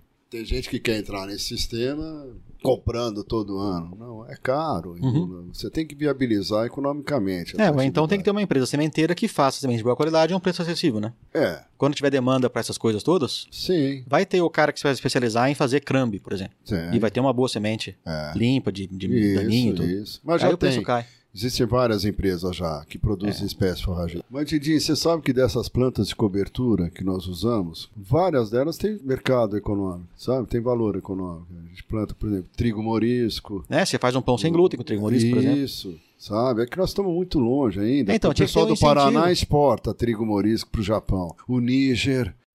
Das 16 espécies plantadas pelo Zecão, seis são comerciais: soja, arroz, milho, sorgo, feijão e girassol e 10 são plantas de cobertura, plantadas solteiras ou em consórcio. Capim coracana, braquiária, milheto, sorgo forrageiro, crotalárias, espectables, ocroleuca e breviflora, trigo mourisco, níger e nabo forrageiro. Você continua deixando as coisas para última hora, Zecão? Você não levou um pessoal para uma pousada fantasma pouco tempo atrás? Pô, tem essa também.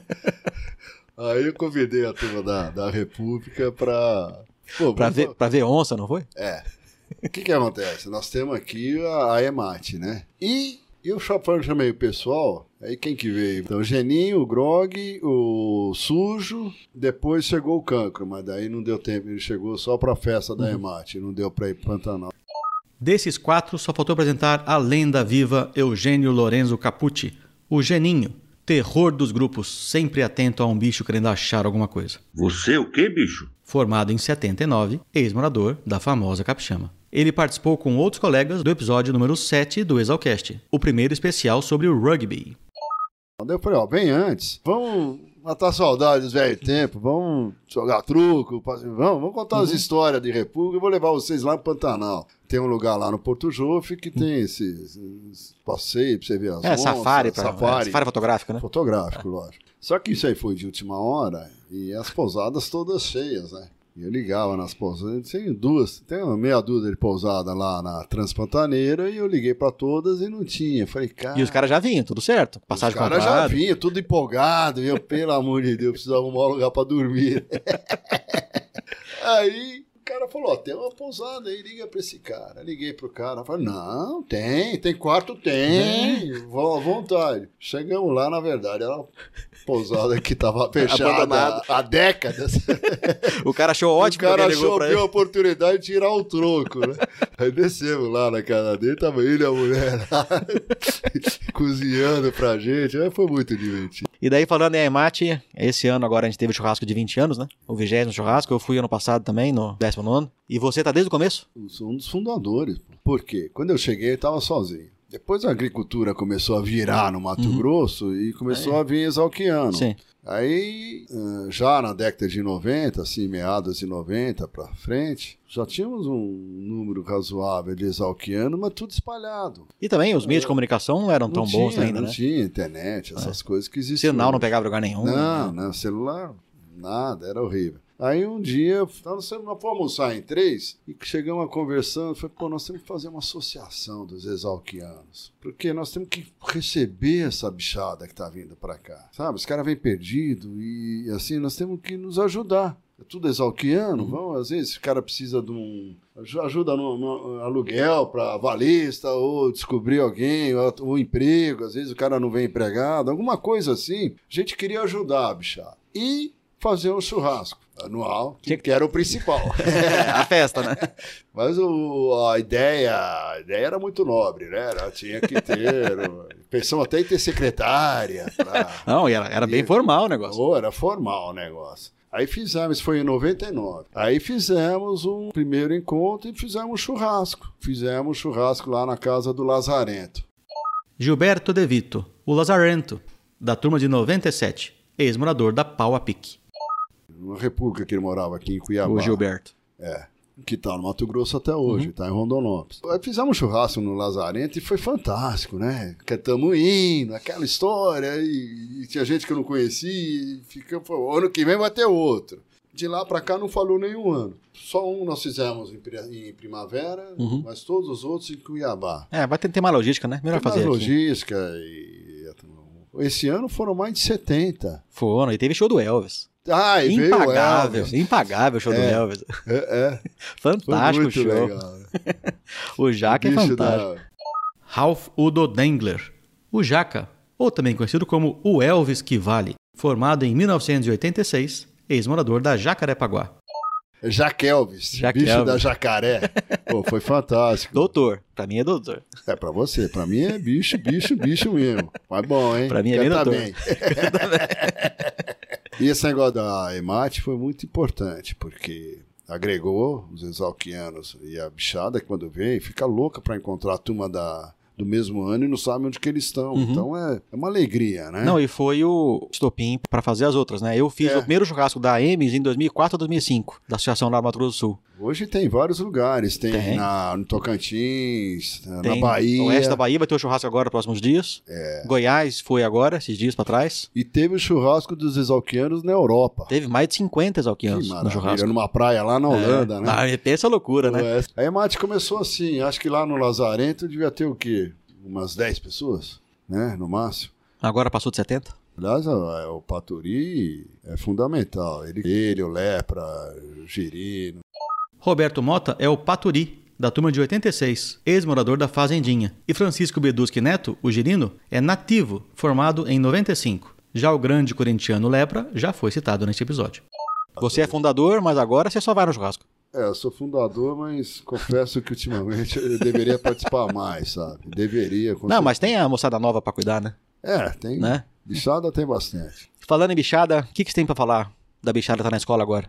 A bichada que tá ouvindo aqui o programa. Os exalquianos que estão no curso ainda. Tem algum recado pra eles, não? Ah, tem vários, né? Quem faz Exalc, a coisa que mais marca, que vai marcar pro resto da vida, é o período de escola. São duas coisas fundamentais. Convivência entre os colegas da escola, convivência entre os colegas da República. A família, né? A família da República é o seguinte, é uma, são duas escolas. Uma escola da vida, quer ser na República, e outra da agronomia na Exalc. Aliás, é uma pena que está diminuindo, né? A procura pelas Eu vou- repúblicas. Eu vou ou falar que não tá, não. voltando. Não, é, as, tem algumas famosas acabando, a Capixaba infelizmente fechou as portas. Esse episódio foi gravado em meados de 2019 e de lá pra cá muita coisa mudou. Mas vou deixar um bicho morador da Capixama para explicar. Fala aí, bichão. Doutores, colegas e bichada. Meu nome é Corrupto. Tenho imenso prazer em conhecer os doutores, falar novamente com meus colegas e o prazer é somente da bichada de me conhecer. Hoje sou morador da famosa Capixama, junto com meus colegas Chocaio, Geladeira. Além dos bichos do segundo ano, tem tudo, cê é louco e desabilitado. O processo para reviver a Capixama começou com um convite do Dr. Asilo e uma festa de família. Após isso, nós conversamos com o Dr. Geninho, que nos deu a oportunidade e reviver a casa que durante muito tempo foi referência na Exalc. Os ex-moradores foram cruciais para o nosso momento, tendo em vista que eles nos ajudaram sem titubear com qualquer coisa que nós precisávamos. E hoje estamos aqui, na Rua do Trabalho, 868, e fazemos o convite para que vocês venham conhecer a Capixama e relembrar grandes momentos dentro da Exalc e criar novos. Um abraço a todos. E fica aqui os votos de toda a equipe do Exalcast que a Capixama retome o glamour que merece. Mas tem muita República Nova lá. É, É o que é sadio, que né? bom. Essa é muito sadio, sabe? A vida em república se aprende muito. Se aprende a conviver, né? Ter tolerância, a respeitar as diferenças. Eu fiz um, um Instagram pro podcast. Sim, sim. É, se é Exalquiano, eu tô seguindo ali. Ah. E tem tanta República Nova, mas tanta República Nova. É, eu não em- sabia, eu pensei que me falavam que sim, que, que tá diminuindo a procura. É que as, as famosas, as famosas estão fechando. Que é uma pena, né? É uma pena, porque tem toda, toda a tradição. Só que essas novas, elas estão vivendo a tradição. cara. É. Então, a República igual, tem o nome, Ah, tem é? churrasco, tem Pô, participa do Interrebs, então tá crescendo. Agora, mesmo as repúblicas velhas que fecharam, continuam vivas entre nós, né? Sim, vocês se Você vê, reúnem, né? A, a Capixama tem o churrasco anual, tem o, o grupo, a família continua. Não tem a casa física, sabe? Mas isso aí pouco importa, vamos falar a verdade. Sim, sim, o que importa é a história de vocês, né? A história, né? Você encontra um colega de república que faz anos que você não vê, você continua a conversa, sabe? Você, né? A bichada que tá ali, procure as repúblicas, né? Aproveitem. Agora, cuidado para não perder o foco, né? né? Nós temos que sair profissionais e bons profissionais da Exalc. Foi o que o cachorrão falou. Ah, é, fantástico, É, dele. estuda, mas farreia também. Antônio Martelli Filho, doutor cachorrão, formado na turma de 44 e participou do décimo episódio do Exalcast, um dos meus favoritos. Lógico, né? Não é. pode perder a oportunidade de viver a Exalc, né? É. Ficar, tem que, tem que saber estudar e, e aproveitar a convivência, né? Gostou de ter feito agronomia, Zecão? Ah, se eu gostei, minha vida não me enxergo diferente, né? Pudesse voltar, faria de novo? Ou faria outra coisa? Eu ou nunca faria, pensei em fazer nada diferente. Faria direito, medicina, é, que nem nunca, sou, nunca, seus nunca. tios e pais. Eu nunca cogitei outra profissão. Por isso que eu fiquei morrendo de medo do doutor Rainha. Pô, ainda bem que ele era bom, né? Pô, ainda bem que ele era muito bom, né? Mas o, eu não me vejo, eu acho que a agronomia é uma profissão fantástica. Fantástica. Eu, eu, eu dou muito assim palestra para estudantes de agronomia, que acho para dar uma empolgada uhum. neles, né? Quando você fala com paixão do que você gosta, a molecada sai da faculdade com mais gás, né? Então eu, eu sou, acho uma profissão maravilhosa, né? Fantástico. Muito bom. Zecão, muitíssimo obrigado. Foi eu que agradeço, Didi. A gente ficou aqui uma hora e 58 minutos até agora gravando. Edita aí. foi um prazer falar contigo, Não. cara. Uma alegria, cara. Foi mais pra mim, viu? Confesso que o meu foi maior que o seu. Gostei é. bastante. Bacana. É, a última pergunta. Você já tá usando cueca hoje, não? Voltou a usar cueca? Você, Pô, você continua assim? Eu não usava. Não usava, né? Mas não é assim. Virou brincadeira. Eu falei, eu não vou usar para ser diferente. Então, o que que acontece? República ninguém tinha cueca, né? Por quê? Como é que a, a, a, moça lá ia saber qual que... Você morava em 12? Então era uma caixa de papelão que ficava em cima da, da Se escada. servia também era sua, era né? assim? E ela lavava, enrolava aquilo lá e jogava tudo lá. A, minha, um... a minha regra pessoal é se me servia, também era meu. É, então. Essa era a minha regra pessoal. É assim. É. Mas daí eu comecei uh, de brincadeira e ficou. Hoje você usa.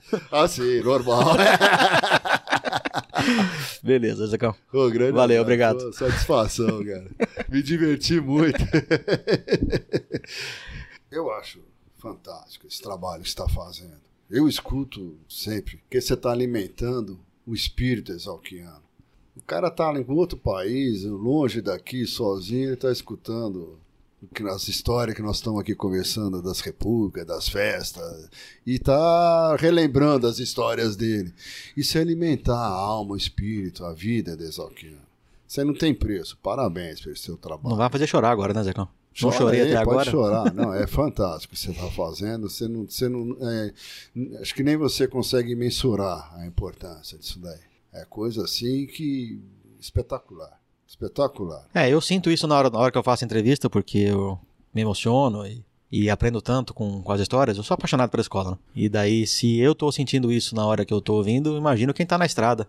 Então, sozinho, né? Então é muito gostoso escutar essas, esse bate-papo. E eu acho essa mídia fantástica, ela é uma ferramenta ótima para quem tá fazendo alguma atividade por aí e que é. consegue ouvir também, né? Enquanto tá fazendo. É. O Estercada mandou um áudio ah. dizendo Fala, Dindim, beleza? Como é que estão as coisas por aí?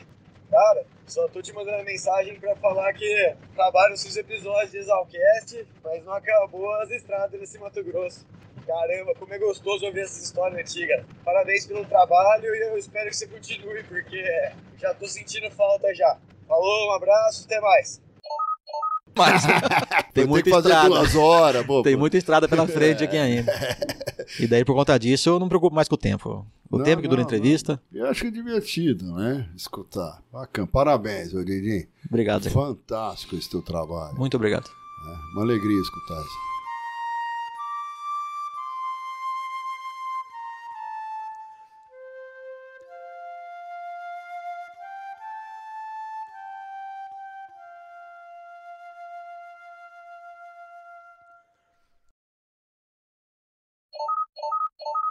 Chegou na viagem, o Guri falou, pô, maconha tem fazenda aqui pertinho, né? Vamos descobrir onde que é a fazenda do maconha. Aí nós dormimos no Potaporã e pegamos uma estradinha de terra, de vida de país, e ali é cheio de exército, né? Tinha as barreiras e tal. Eu estava dirigindo o carro, aí o pessoal do exército parou, tal, revistaram, aquelas coisas do exército. Vocês estão indo para onde? Eu falei, pô, nós estamos na fazenda maconha. Desce todo mundo. Tanto nome pra falar. Deus, é o apelido do cara, desce. Não achou nada. Pô, pode ir embora. Quase fomos presos por causa do apelido da escola. Eu não posso deixar um fato atrapalhar a boa história. A história é essa. É, o então, fato é sem graça. Então vamos a história. história. É mais, a história é mais legal que o fato. vamos acreditar. Sim, então até que essa parte eu vou cortar, não vou divulgar. Não, não divulga não. É, ele já sabia da sua... Porque ele, ele soube da história da... Puta que... Como, como é que você sabe dessa história, cara? fiquei curioso, de como é que você soube dessa história, cara? Quando você foi fazer a entrevista lá com a In, você contou pra ele? Era, era, lá era cerimonioso. e nem me falou que a Exalc era tão boa, rapaz. Eu escolhi a Exalc pela fama e pela. Eu achei lindo o lugar. Pô, que bacana, cara. Bom, essa história foi muito engraçada, né?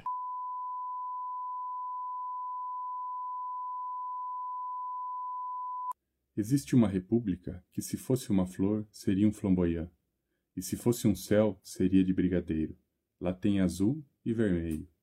Tem uns marcianos e outros de Plutão. Gente que usa chinelo, gente que usa botina, gente que nem gente é, tipo uns cachorros, Pretinha, Dorfo e tantos outros. Lá tinha gente e gente também, exóticos, euróticos, agricolões e todas as suas derivações. Lá teve banheiro preto, terracinho mágico, polo norte, quarto de quatro.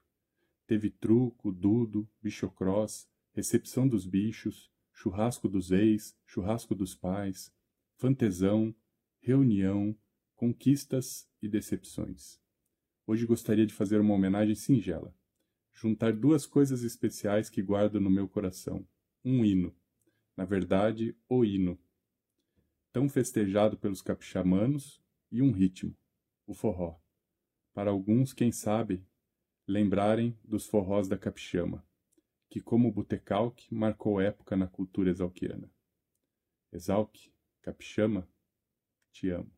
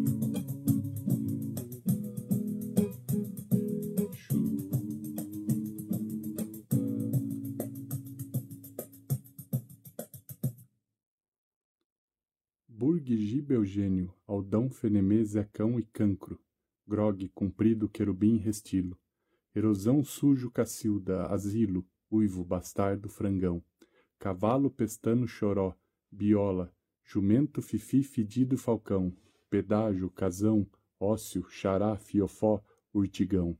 Tá branco, tá limpo, galo cego, bibelô, chicretinho, toshiba, puleiro, rabino, preguiça e detonado, passivo e clodô. Tem uns bichos também, mas não vou falar nome de bicho, né? Não. Bichada, se vocês quiserem fazer uma homenagem a Capixama, vocês falam o nome do doutor e falam o seu também. Não vou falar nome de bicho.